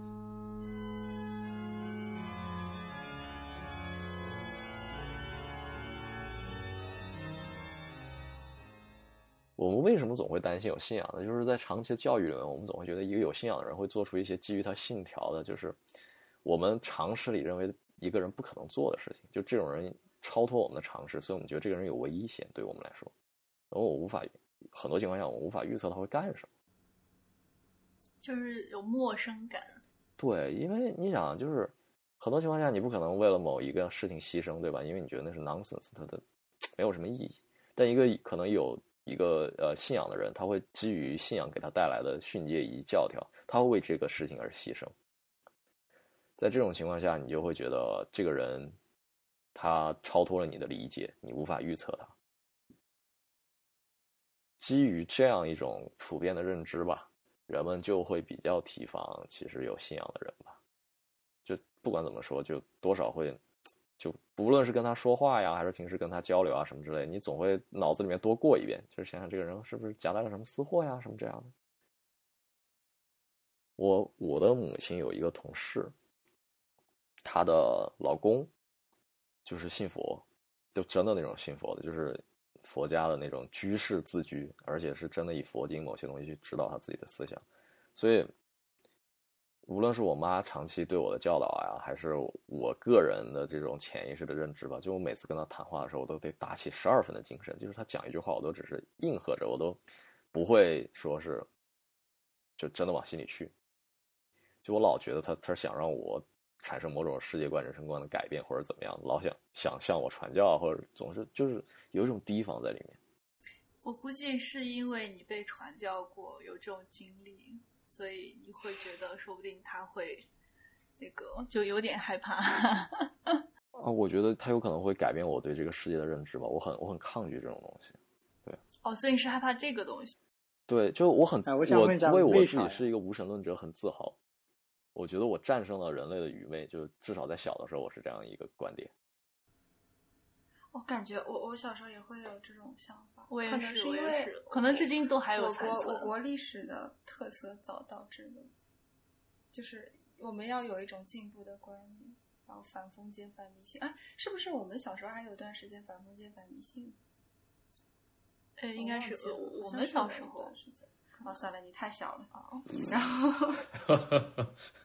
不是一直都是反封建反迷信吗？有一段时间我记得是拉的很大的，就是拉拉横幅的那种。对，不是，哎呀，那个也太那个根本碰不到我的生活，就是哦，小小时候小时候就是不让搞法轮功的那个时候，对对对，法轮功那个时候吧也有也有，对对不过文革确实也是，就是因为我们历史上学了一些东西啊什么的，然后就会觉得，比如说鲁迅的东西，比如说他们那一套当时不是全盘否定嘛，然后我们就会习惯性觉得有些东西就是要全盘否定。就当时我们跟传统之间的断裂是做的很彻底的嘛，然后我们小时候学到的东西也是这样的，可能就会觉得这是好的。对对，嗯，对，确实是是有这样一个东西在里面。而且说实话，就现在来看的话，其实中国其实大多数人已经没有了就是宗教信仰的情况下，人们就又会反思，又会觉得这是不好的，嗯，因为这个全世界都在反思。啊，全世界都在反思嘛。我对，其实其实啊、呃就比如说尼采啊这些康德他们，他们早就开始思考这件事情了呀。就是哦，好吗？因为因为宗教宗教会给我是我觉得宗教会给人普遍带来一种责任感跟使命感，就是他会从一个更高的领域来训诫你，对吧？然后你也不会就是说特别期望你的某些行为能马上得到回报，你脑中构建的那个神给你带来了精神上的满足，所以你才能够去干一些不计回报的事情。人类社会的发展有时候就是需要这样的人的存在，但是在信仰普遍缺失的情况下，这样的人就很稀少了。所以才会显得，就是现在的社会有时候会很丑恶嘛，就是说善人变少了。是的，就是人缺乏信仰之后造成的一个很严重的后果，就是刚说的啊、祛魅，当然祛魅是一个中性的词啊，但它会导致一个很严重的后果是人极度的物化，就是人会缺失对对，比如说道德道德的这些东西的信念，我觉得这个不一定人会变，得极其的功利。我我觉得这个不一定普遍导致的物化，但是但是你刚才说的那个我挺同意的，就是呃，就是人向善这件事情，就是人信仰善这件事情，确实是不容易的。就是如如假设说没有一个宗教信仰在那里，就是就是告诉你，就是向善这件事情是呃是正确的，就是一定要去履行的事情的话，那呃不是说不是说大家就不会形成一种向善的信仰了，而是说可能就比较难。我我现在认为，就是虽然我没有信任何的宗教，但是我觉得我内心还是有就是信仰善这个东西，并且我觉得要信这个东西，我才能够活活下去，才有那种活得有意义的感觉。嗯，就什么叫向善的信仰？就是比方说我，我认为，呃，也不是道德嘛。比方说，我希望啊，你先说。嗯，对，就是我希望，就是我个人嘛，呃，会希望我首先我可以让自己活得感觉到是有意义的，然后我希望帮更多的人觉得活得是有意义的，或者说是幸福的，就是这是我个人的一个信仰。嗯这些概念其实挺挺道德，就是都是在哦道德领对对域的概念。但但是我不会去想它是不是道德的这件事情。对，因为你现在把道德作为一个好的词在用，所以你会去觉得说你你想的哦这些不是道德。嗯，我们只是在说这个角度，其实是你是以道德作为一种你的终极追求。哦，对对对，就是我我们我们不管怎么样，每个人都希望我们的社会处在一种良好的人际往来的这么一种状态，对吧？那么如果如果说宗教在这个世界中彻底的死亡了，就是人们没有任何的信仰可言，那么你怎么怎么建立这种这种这种良性的社会呢？就是你就是那就是你就会就是你会自然的导向纯粹理性主义，就是比方说你就通过啊、呃建立各种法律和规则来来来维持这个社会的稳定和和谐，对吧？那么这就会导致啊，这这就会导致很严重的问题，呃呃，怎么说呢？啊、不着急。就是这样的话，你会这样的话就会各种严酷的规则就会影响到你的生活。比方说，其实现在在国内大概就是这样。比方说你，哎，也也不是说在国内吧，可能世界都有这个趋势。比方说你在路上随便干个什么，莫名其妙就被罚款了，对吧？就说这个社会整个是趋，整个是由一种一种一种法律，就人为制定的规则，就是人人觉得自己可以有可能创造出完美的规则。那么这个时候你不去干坏事，是基于我干了这个坏事之后会被惩罚这种这种心态而约束自己的，而不是因为啊我有一我有一个信信仰，我有一个很崇高的啊这个道德道德的信念，而不去干这些坏事。啊，我那有么那么点理解了。对，这样造成的结果就是，因为因为人就是你要知道，实际上理性起作用的范围是很局限的。它现在唯一成功的成功的领域，可能就只局限在自然科学的很小的一部分，比如说，就是当然物理是一个很很最典型最典型的例子。但是，一旦当你用理性去试图解释，比如说人类社会这种东西，就会造成，就有可能会造成灾难。比方说，所谓的社会达尔文主义，对吧？这种东西就相当于是一种这种科学理性的滥用。比方说，会导致，呃，举例子，比如说纳粹主义，他就认为这个世这个世界上只有优良的品种才才才配生活。这这这个就是种种信仰的缺失可能导致的社会灾难。嗯，对，而且不仅就是这种不仅是信仰的缺失，是一种向善的信仰信仰的缺失。对对对，是。对。总结总结来说，就是当这个社会的，就是人们完全丧失信仰，而每个人都期待于一种，就是极端的，就是想要依靠人类自己定的规则制度来来维系这个社会。那么，因为人的智慧总是有限的，那么我们制定出来的这些规则就有可能会损害，就会入侵你的生活，你就会觉得你的生活就不自由了，就是这样的。嗯，我我大概有点 get 到了，我我尝试把它具体化一点嘛。然后，然后这个东西叫做霍布斯主义。哦哦哦哦，OK OK OK，就是嗯，怎么说呢？比方说，比方说，我我觉得啊，就是现在人们也是有信仰的，就是我们把信仰这个词做个区分。比方说，一个是向善的信仰，还是呃更加信仰就是现世所能获得的一些呃利益吧。这么说，嗯。就是去我我如果我们区分这两种信仰，如果我们简把它简称为好的信仰和坏的信仰好了，就是就是我觉得我觉得现在是怎么说呢？比方说你刚才说的那那件事情，比方说如果说呃如果说我做了什么坏事，我可能会被惩罚这件事情，这个事情实际上在在你在你去做它，或者是你不去做一件事情的时候，你心里带着的是带着的是一种呃是一种负反馈，就是就是怎么说呢？你是因为你是因为害怕某个东西而不去呃害怕某个结果而不去做它，这个时候你的心态是害怕，不是不是一种不是一种呃不是一种感觉感觉很自己很高尚的感觉，也不是一种呃就是充满了热情的感觉，不是那些正面的感，不是那种正面的情感。但是当你当你觉得呃。但是当你比方说你信仰某个某个宗教，然后他觉得你要就是就是在他的教义下，你觉得你要向善的时候，这个时候你向善，你会觉得这是一件正确的事情，然后并且并且呃，你会觉得就是你跟神可能产生了更更紧密的联系，这个时候你会有一种有一种自己变大了的感觉，又是上次我提到的，就是有一种神圣感，有一种超越感，甚至是就然后然后甚至会给你带来一些就是就是对生活的热情和愉悦感。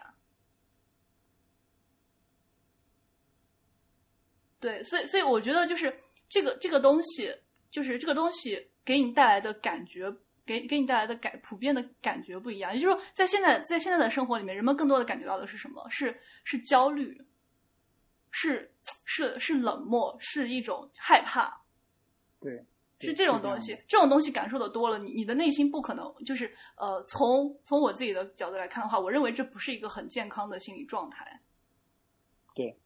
对，然后但但是但是假设说，就是不管你是以信仰的以以就是信仰一个什么东西的方式，还是说还是说你自己就是呃找到了某种就是使你的生命有意义的方法，或者是使你的生命就是呃有得到使命感、得到那种高尚感的方法。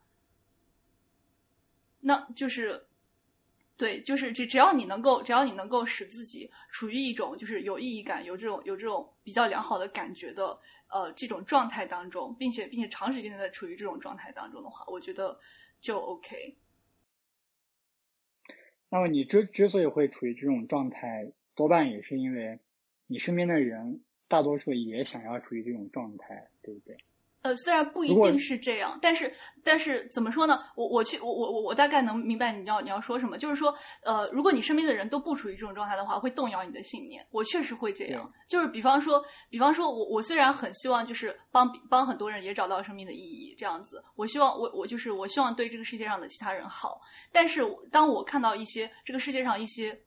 一些坏到我认为我不值得对他好的人的时候，我的信念是会动摇的。啊啊！但是当当我跟你们这些人在一起的时候，就是我感觉到你们心中的那种，就是就是怎么说呢？虽然不是跟我完全一样，但是但是是有那种向善，就是呃怎么说，是有那种人性的光辉的人在一起的时候，就是我就会觉得我我的这个信念确实是更容易呃跟着我一直走下去。尼格纳尼格马可伦理学是不是你写的？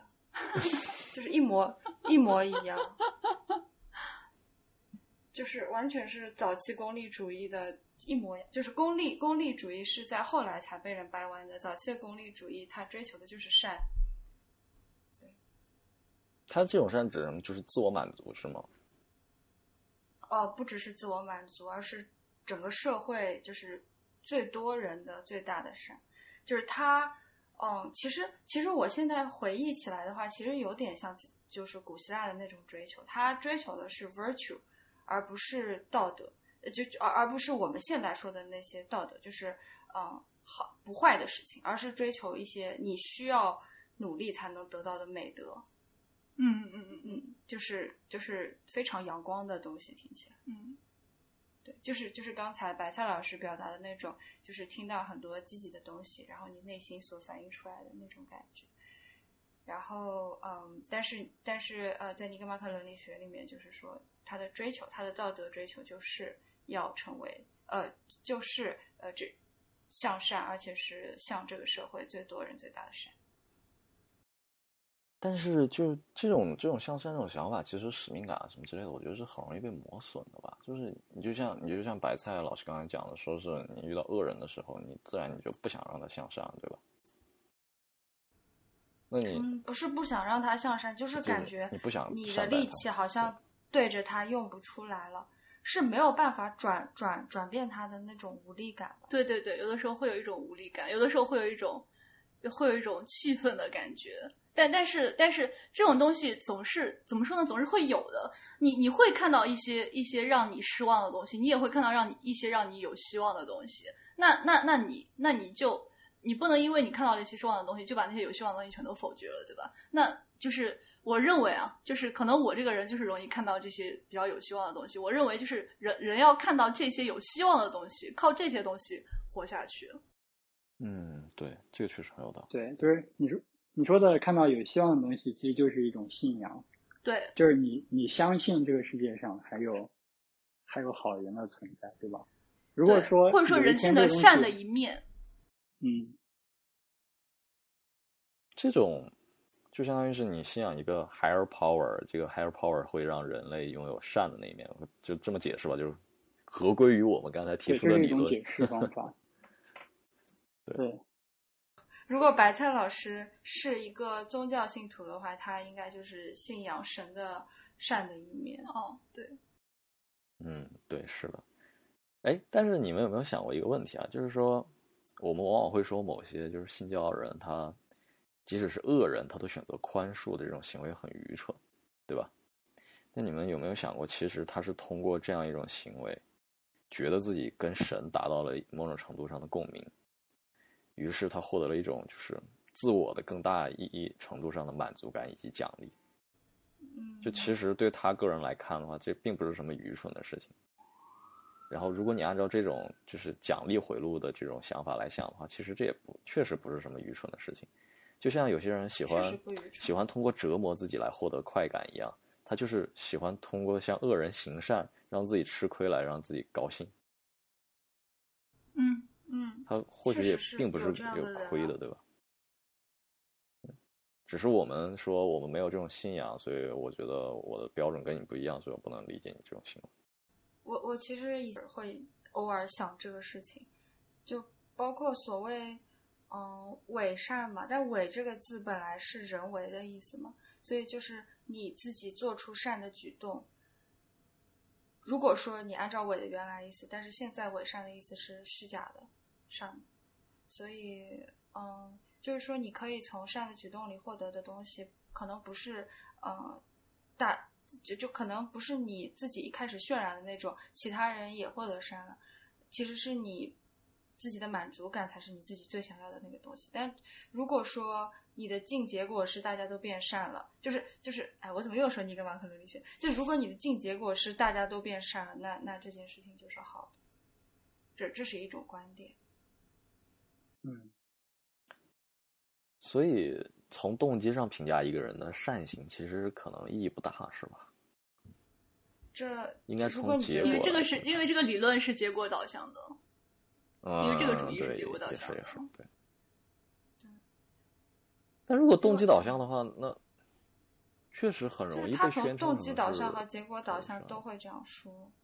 就人人们对善的定义，难道就是说你你你是 at goodwill，于是我们就认为这件事情是善的？就是前半本书写，就是会定义出很多我刚说的 virtue 嘛，就是拥有那些 virtue 的一部分或者更多，或者并且在追求这些 virtue 的时候，就会认为这个是善的或者是向善，就是这样的一种观点。就是功利主义嘛，就是是为了利他，但是他的这种利就是善。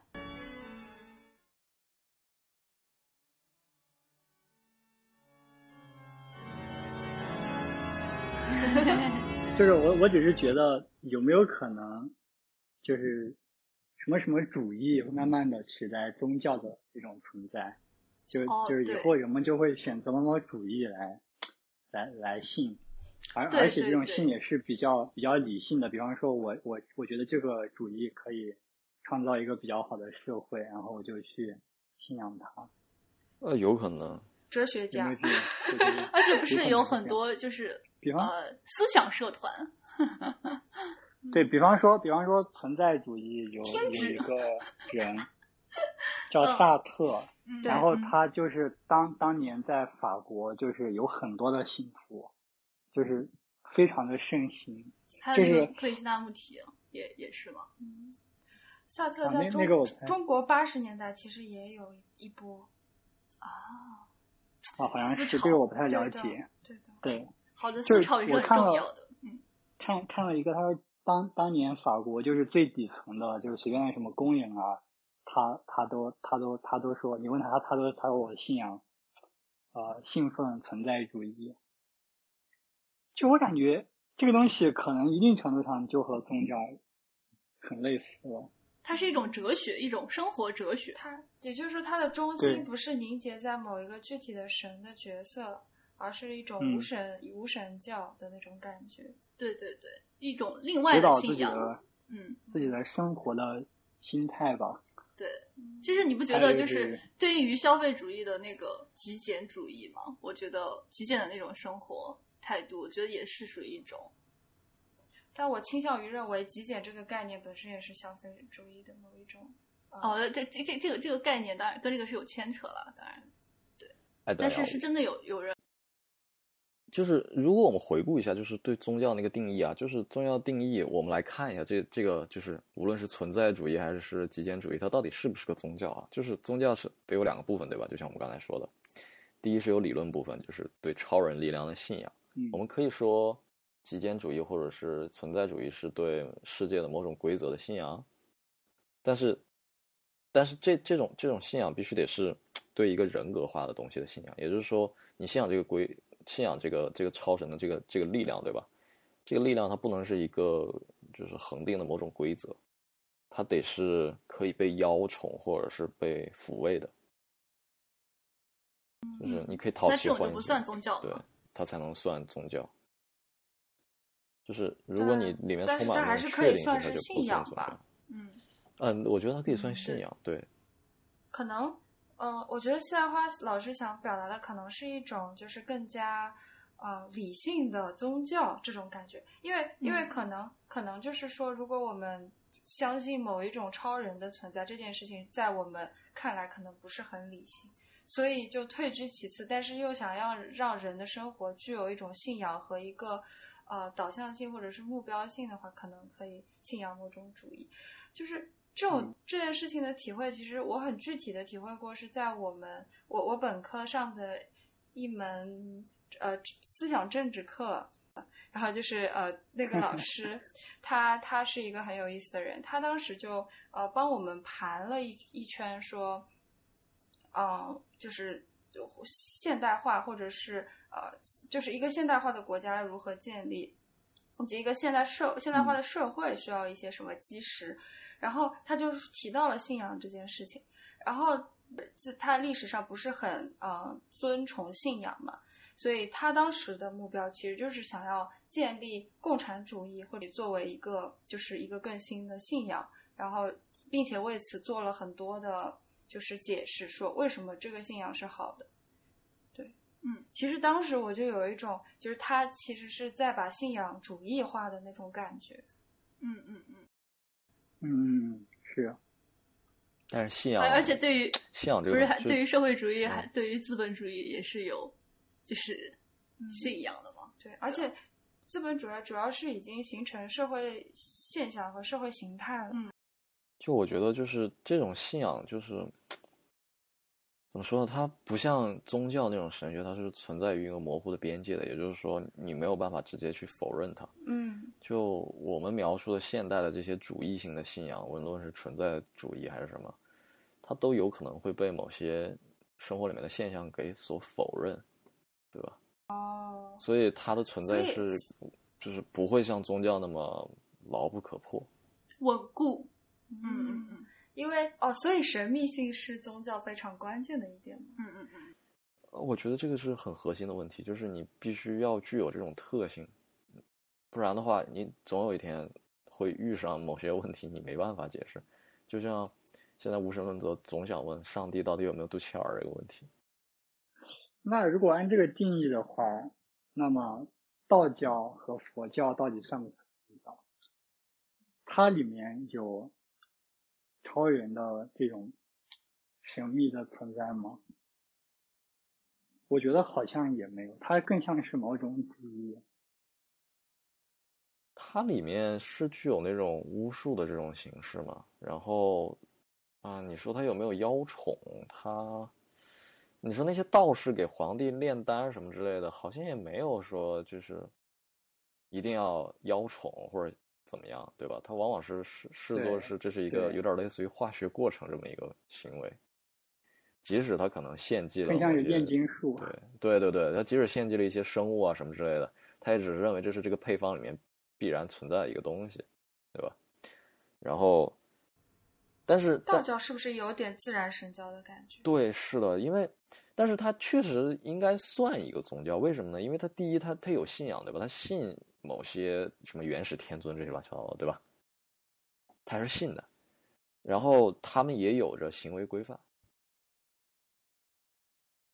只是我们这个时候就有点怀疑的一件事情是，这个这个行为规范是不是由于他们信的这个神所所带来的？如果不是的话，那可能就不是不太算作一个典型宗教。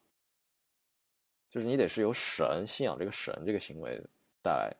指指导你的生活，所以你才是一个信徒。如果你这个就是那些规则单纯是你们这个宗教组织所就是基于某种让自己好存续下去的这 规定出来的，或者为了方便挣钱的搞出来的这些东西，那可能就不太是了。但是佛教呢？轮回算嗯一种神秘吗？哦，这个很神秘啊。就就比如说现世的事情没有办法解决，那我就把你的目光投到轮回里面。有有，这算不感觉佛教更接近一些，但是佛学就像是一种主义。嗯还是要看你像藏传佛教的密宗，他们实际上还是有一个法王这种类型的东西吧，啊，对对，对吧？他们是有是有活佛的，嗯这种存在就有点，但是这种东西又有点像巫术了，对吧？嗯，对，是的。但是这个里面包含了非常多的取悦的成分，然后会指导就是普通人的这种生活吧。它可能相比就是我们所接触的这种就这种叫什么大乘佛学是吧？大乘佛学来讲的话，它更像是那种组织严密的宗教，而且它倾向于可以用自己的理论去解释一切，所以就是你你可以把就是人跟就是这个世界的这种人跟肉体的这种组成的这种关系吧，可以对应到就是我们对这个神的信仰上，就是我们怎么映射过去。就是你想一想，我们相信人是由两个成分组成的，肉体跟精神，然后是精神控制着肉体。我们通过这种认知投射到了就是对这个世界的构成的认知上面，就是什么呢？我们一旦相信有一个神的话，我们就认为神就是这个世界的精神，它控制了自然。哎，进而我们就解释解释出了为什么神必须存在，就是因为我们人就是这样的呀。所以通过这种联想与映射，我们就就得出这么一个，就是自然肯定上面是有一个更高的权利的，这个权利就是一个神，它是一个人格性的化身，它是一个精神，对吧？所以同时我们也可以向他邀宠，或者是抚慰他，至少可以跟他讨价还价，给我们带来了安全感。同时，由于他是类人的，我们也觉得他跟我们更亲近，而不像自然一样，我们好像就无法理解。我觉得其实最开始人类创造宗教就是就是一种，其实是好的，它帮助人类社会能够相对稳定的维系自己的存在吧。每个人不用在恐惧中，一切发生都自有自有定数，能让你觉得啊，怎么说呢，就是不是那么的恐惧未知。当一个人身染恶疾死去的时候，我们能解释说这是神罚，对吧？我们不会特别恐惧，就是因为我觉得我平时比较尊敬神，所以我不会受到同样的就是这个惩罚，就不用人心惶惶。呃，我无法否认这种神秘的东西，并且就是它给你一个确定性的东西，让你去让你去信，包括给你一套行为准则这样子的力量是很强大的。但是我我同时也认为，就是人本身的呃理性所愿意去信仰的一些主义，就就是这这个本身的这种信仰一些主义的行为，可能带可以带来的力量也是非常强大的。你比方说那个《活出生命的意义》那本书的作者嘛，就是弗兰克，他他他自己就是在奥斯维辛集中营。就是他 survive 了那个集中营，哇，这个太……对，就是他他在他在那样的那样艰艰苦的环境中，他都能去从中找到就是活下去的意义。而而不，就而且这种意义不是 based on 某种某种宗教信仰的，嗯，他就是他就是 based on 就是我们要接受我们要接受就是我们现在有的这个苦难。然后，然后就是从就是假设说你的命是就是把你带到了苦难这个地方，那你要做的，那你就把苦难当做一种使命去接纳。就我感觉，恰恰就是来自于宗教信仰的，因为犹太教好像就是这种理念。只只能说它的这个概念和犹太教的那个理念是是有是有相似之处的，但是它不属于一个宗教，它它的这个它的这个主义不属于一个宗教。好吧。哎，我我我这时候要杠精一下，其实其实之前也有人专门会说，就是一种灾难叙事法，就是在灾难下人更容易爆发出这种哦精神，对，因为这件事情很简单，就是要活下去。哦，对对对对对对对，嗯，没有那么多选择。但是他他在之后就是他受这个的启发，自己发明了意义疗法，然后用这种用这种思想去帮助了很多人找到生命的意义。嗯好厉害啊！嗯，但有人就会觉得，就是这种这种强有点强行寻找这种生命意义的感觉，就就有点怎么说呢？有点不太不太不太不太正常，会让人陷于陷入某种异常的亢奋。所以这里面好像没有什么亢奋在里面，我感觉就是会就就佛佛教讲就是你陷入魔怔了，太过于执着，我执，对吧？就是其实其实但但其实我觉得这个核心原因其实还是因为就是有人会觉得你跟主流价值观，你这某些你的这个生命的意义跟主流价值观不相匹配，所以他会觉得嗯，你不太对。不过我觉得就是很有意义感、很有使命感、很有责任感的这个时候，他是有一点魔怔的，是有一点执着的。就像就是你们有没有看过《红辣椒》那个电影？就是那那个电影的导演，就是他他那个那个是一个是一部动画电影，然后他他的导演就是在在死之前，我就是就是都都还都还在想的事情是，就是我我我我去世了之后，这部作品不能完成了。嗯，但这种不就是其实在就是说信念的问题，对吧？对对对，对有的时候这这这这种东西确实就是一种执着的一种魔怔的状态，就像就像就像村上春树他他就是有有一他有一天他在看棒球的时候，突然就是觉得一个写小说的手法像一个像一一根羽毛一样轻轻的飘到了他的手中，然后他觉得自己必须要做这件事情的那种这个感觉。就突如其来的一种使命感，是吧？对，但是你你有没有发现，就是其实能有这种使命感的人其实蛮少的。对，这个东西是不容易获得的，而且它不仅需要一些理性力量，也需要一些，我怎么说呢？肯定在这个东西是和是和一些强烈的情绪相关联的，甚至还还有一些运气成分。对，是。哎，那你反观宗教，他们强化就是人那种使命感，就是通过仪式，对吧？某些仪式性的行为，其实这个行为它本身没有意义，但是被强行赋予了意义之后，通过不断的重复，它会强化你的某些认知以及使命感，来赋予你这样一个东西。嗯，哎，那反过来说，我们能不能利用这样一种规律去给自己创造一些可以长期持续的使命感出来？是呀，比方说做听指，啊 啊！对我我我我对，确实有这种感觉。哎，不过话说回来，我最开始想做停止的时候，也不是说这么一种使命感嘛，我单纯是觉得就是得留下点什么啊，这这也算是使命感，对，这也算是使命感。对啊、对吧？就是就是你你想要就是呃对这个世界产生一点什么影响，对对是的。对吧？说出来可能你们会觉得很有有点好笑了，就你知道我小时候最高的梦想，从来不是说要挣多少钱或者要成为一个什么样的人。我小时候梦想，在我读完《资治通鉴》之后，只有一个，呃，一直嗯可能一直持续到今天吧，但是现在可能稍稍有些变化，就是我希望我能够青史留名，就是就是那种，即使我死了，我的我的我的名字在千百年后也依然能被人知道。哦，我我以前也有过，因为我对我存在的这个行存在这件事情，我我就有一种特别的执着。就我不是那种就是好像这是一种荣誉啊或者什么之类，就是我就有一天我忽然意识到，就是当你死亡之后，接下来知道你的人也死掉，你就彻底不存在了。唯一能让你保持存在的方法，就是通过人类承载记忆的某些方式将你延续下去。那就是只有历史，你被写在历史书里，对吧？或者是你是某些理论的创始人，于是你会被留下来。但是理论就物理科学这些理论什么之类，他们终究是更新换代之中，有一天会被磨灭的。那更多的你能坚持存在的就是你存在于历史中，对吧？这已经是你能存在的，就是最好的一种情况。所以我小我小的时候就觉得我一定要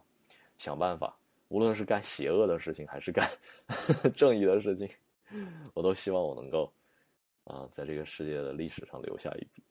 对，小时候就是这种梦想，但是现在不太一样了。现在，现在发现了自己的局限性。叶子同学给你鼓了鼓掌。啊，谢谢叶子老师捧场。哎，说说真的，我我我我一我一点都觉都不觉得他搞笑。我觉得，我觉得这应该是很多人都会有意识无意识的都会有的欲望。就是我认为人是渴望对世界有影响的。嗯，对，这个无论是从社交属性，还是就是期望自己活下去吧，因为活下去，毕竟被记载也是一种活下去吧。嗯，所以说我我感觉就是有的时候，呃，很多时候我们意义感的满足，其实都是都是都是由于这种欲望的驱使。对对，是的。所以我认为，就是人是有人人人人性里面是有把人带向一个这种阳光的一个状态的东西的。但但是我也我也不否认，就是人的一些，比方说一些比较呃比较自私也好，就是各种各样的欲其他的愿欲望。对，不过就话说回来啊，就是在普遍的我们。缺失使命感的这个现代吧，可能真的对于很多人来说，宗教确实成为了一种必需品吧。就如果没有的话，他原来平静的生活就就被打破，他永远都无法从当前的苦难之中挣脱出来，他只能沉湎于之中，并且不断的挣扎。嗯，就反正。哎，总结的比较总结来讲吧，就感觉我通过读这本书吧，尤其是看了宗教这个部分之后呢，我就意识到了一点，就是宗教这个东西，它它其实是当年的一种进步主义，对吧？我们也不应该总是把它看作是一种愚昧的化身啊什么之类的，它其实包含了两种两种部分，对吧？信仰跟宗教是完全截然不同的东西，单纯的信仰并不并不带来宗教。而你执行某些就是宗教的信条带来的一些行为的时候，也不代表你就是这个宗教的信徒。但是，宗教这个东西本质上不一定说真的意义上是有好坏的，尤其是在现代的话，因为它跟你科技的发展或许并不互相矛盾。而对于一些呃怎么说，确实很很很牺牲个人的一些工作的话，它确实是需要一些。信仰或者是宗教的成分在里面，它才能够持续下去的。就我以前是一个坚定的反宗教主义者吧，就现在就看完之后，我稍稍有点动摇了。就我觉得宗教这个东西不完全是坏的，我们不能说它就不好。嗯嗯嗯，不错。当然当然也要看什么宗教啦。对对对，这个是了。不过说实话，一般来说，最后宗教为恶这件事情本质上。是人类的当时的统治阶层以及社会结构导致的。哎，一切一切社会活动本质是都是人自己嘛。就是其实我觉得，就是我们的文明想要继续发展，就必须得找到一种合理的信仰，或者说信念吧。就它不一定非是这种宗教形式的，但必须是一种比较好的。然后被人们普遍认可的一种一种一种信念，来填补啊，就是用科学这东西没法没有没有办法触及的东西，然后我们这个文明才能不断的变得美好，否则的话，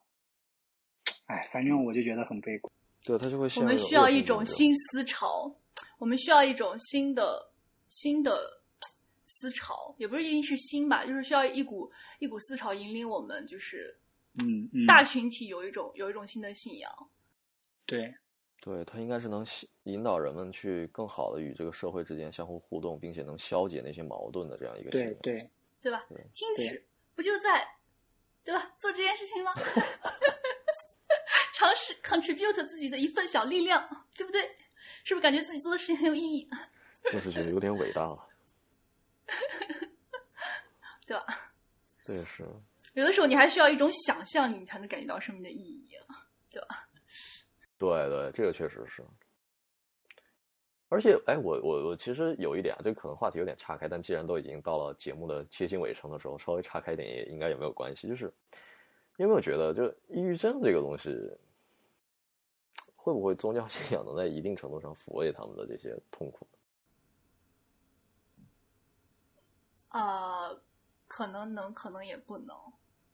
我我的理解是因为，因为宗教信仰它它解决的是你呃怎么说呢？对世界的建构方面的一个基石吧，我觉得。但是但是你真实的生活中所遇到的问题，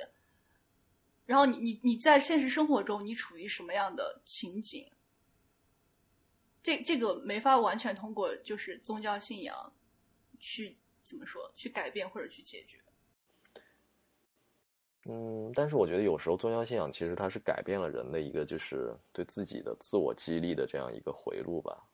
他的某些行为为你嗯构建了一种全新的就是自我满足感。嗯，但是抑郁症不不仅仅是和满足感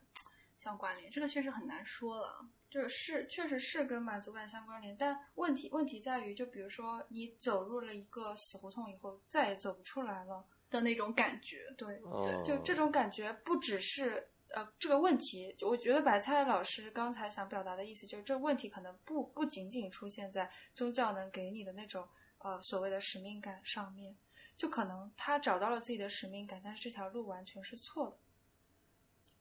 他也就是不能给比如说他带来快乐，是吗？就是其实，其实我今天刚刚看了那一部那个拉斯冯提尔的忧忧郁症，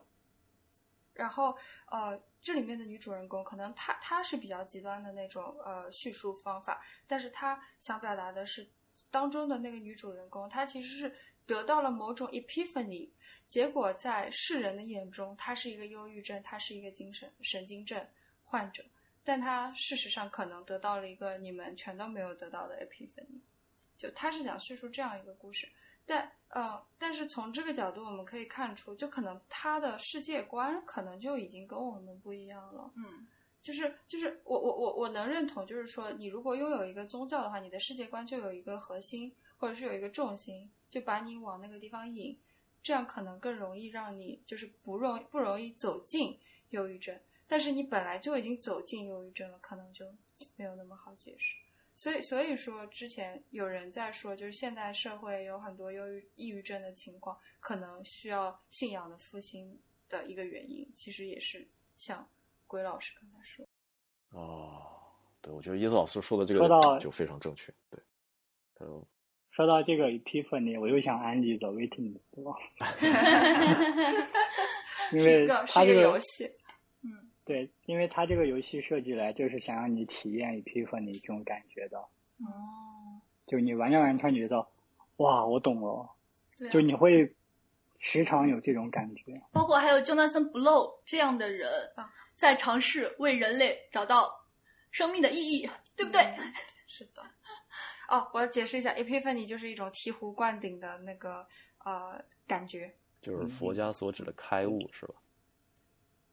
对对对，就这种感觉。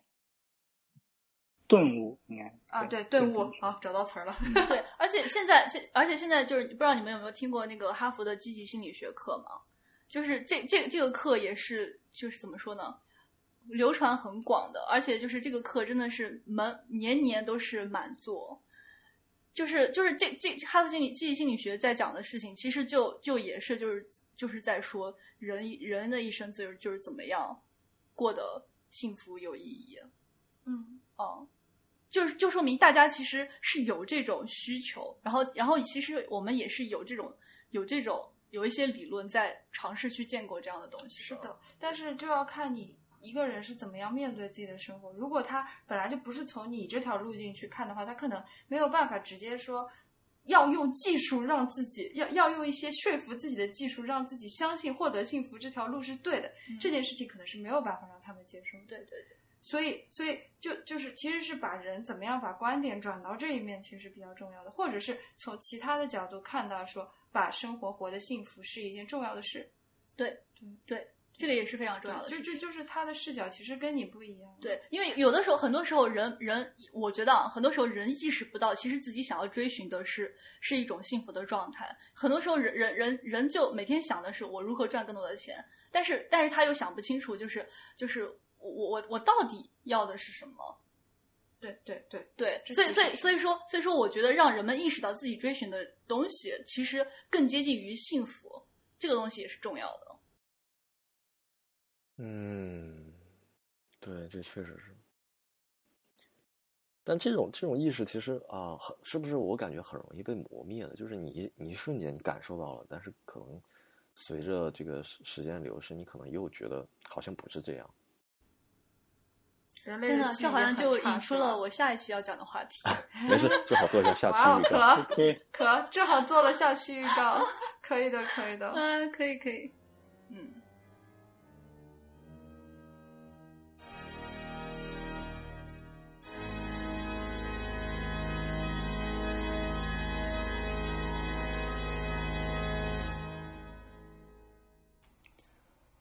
感谢收听本期节目。如果你对本期的话题感兴趣，欢迎写信给我们。我们的邮箱是 hi at 听指 dog，你也可以在微博和推特上关注 at 听指 FM。我们推荐使用泛用型播客客户端订阅收听，当然你也可以通过苹果 Podcast 或 Spotify 收听本节目。本期听指，我们下期再见。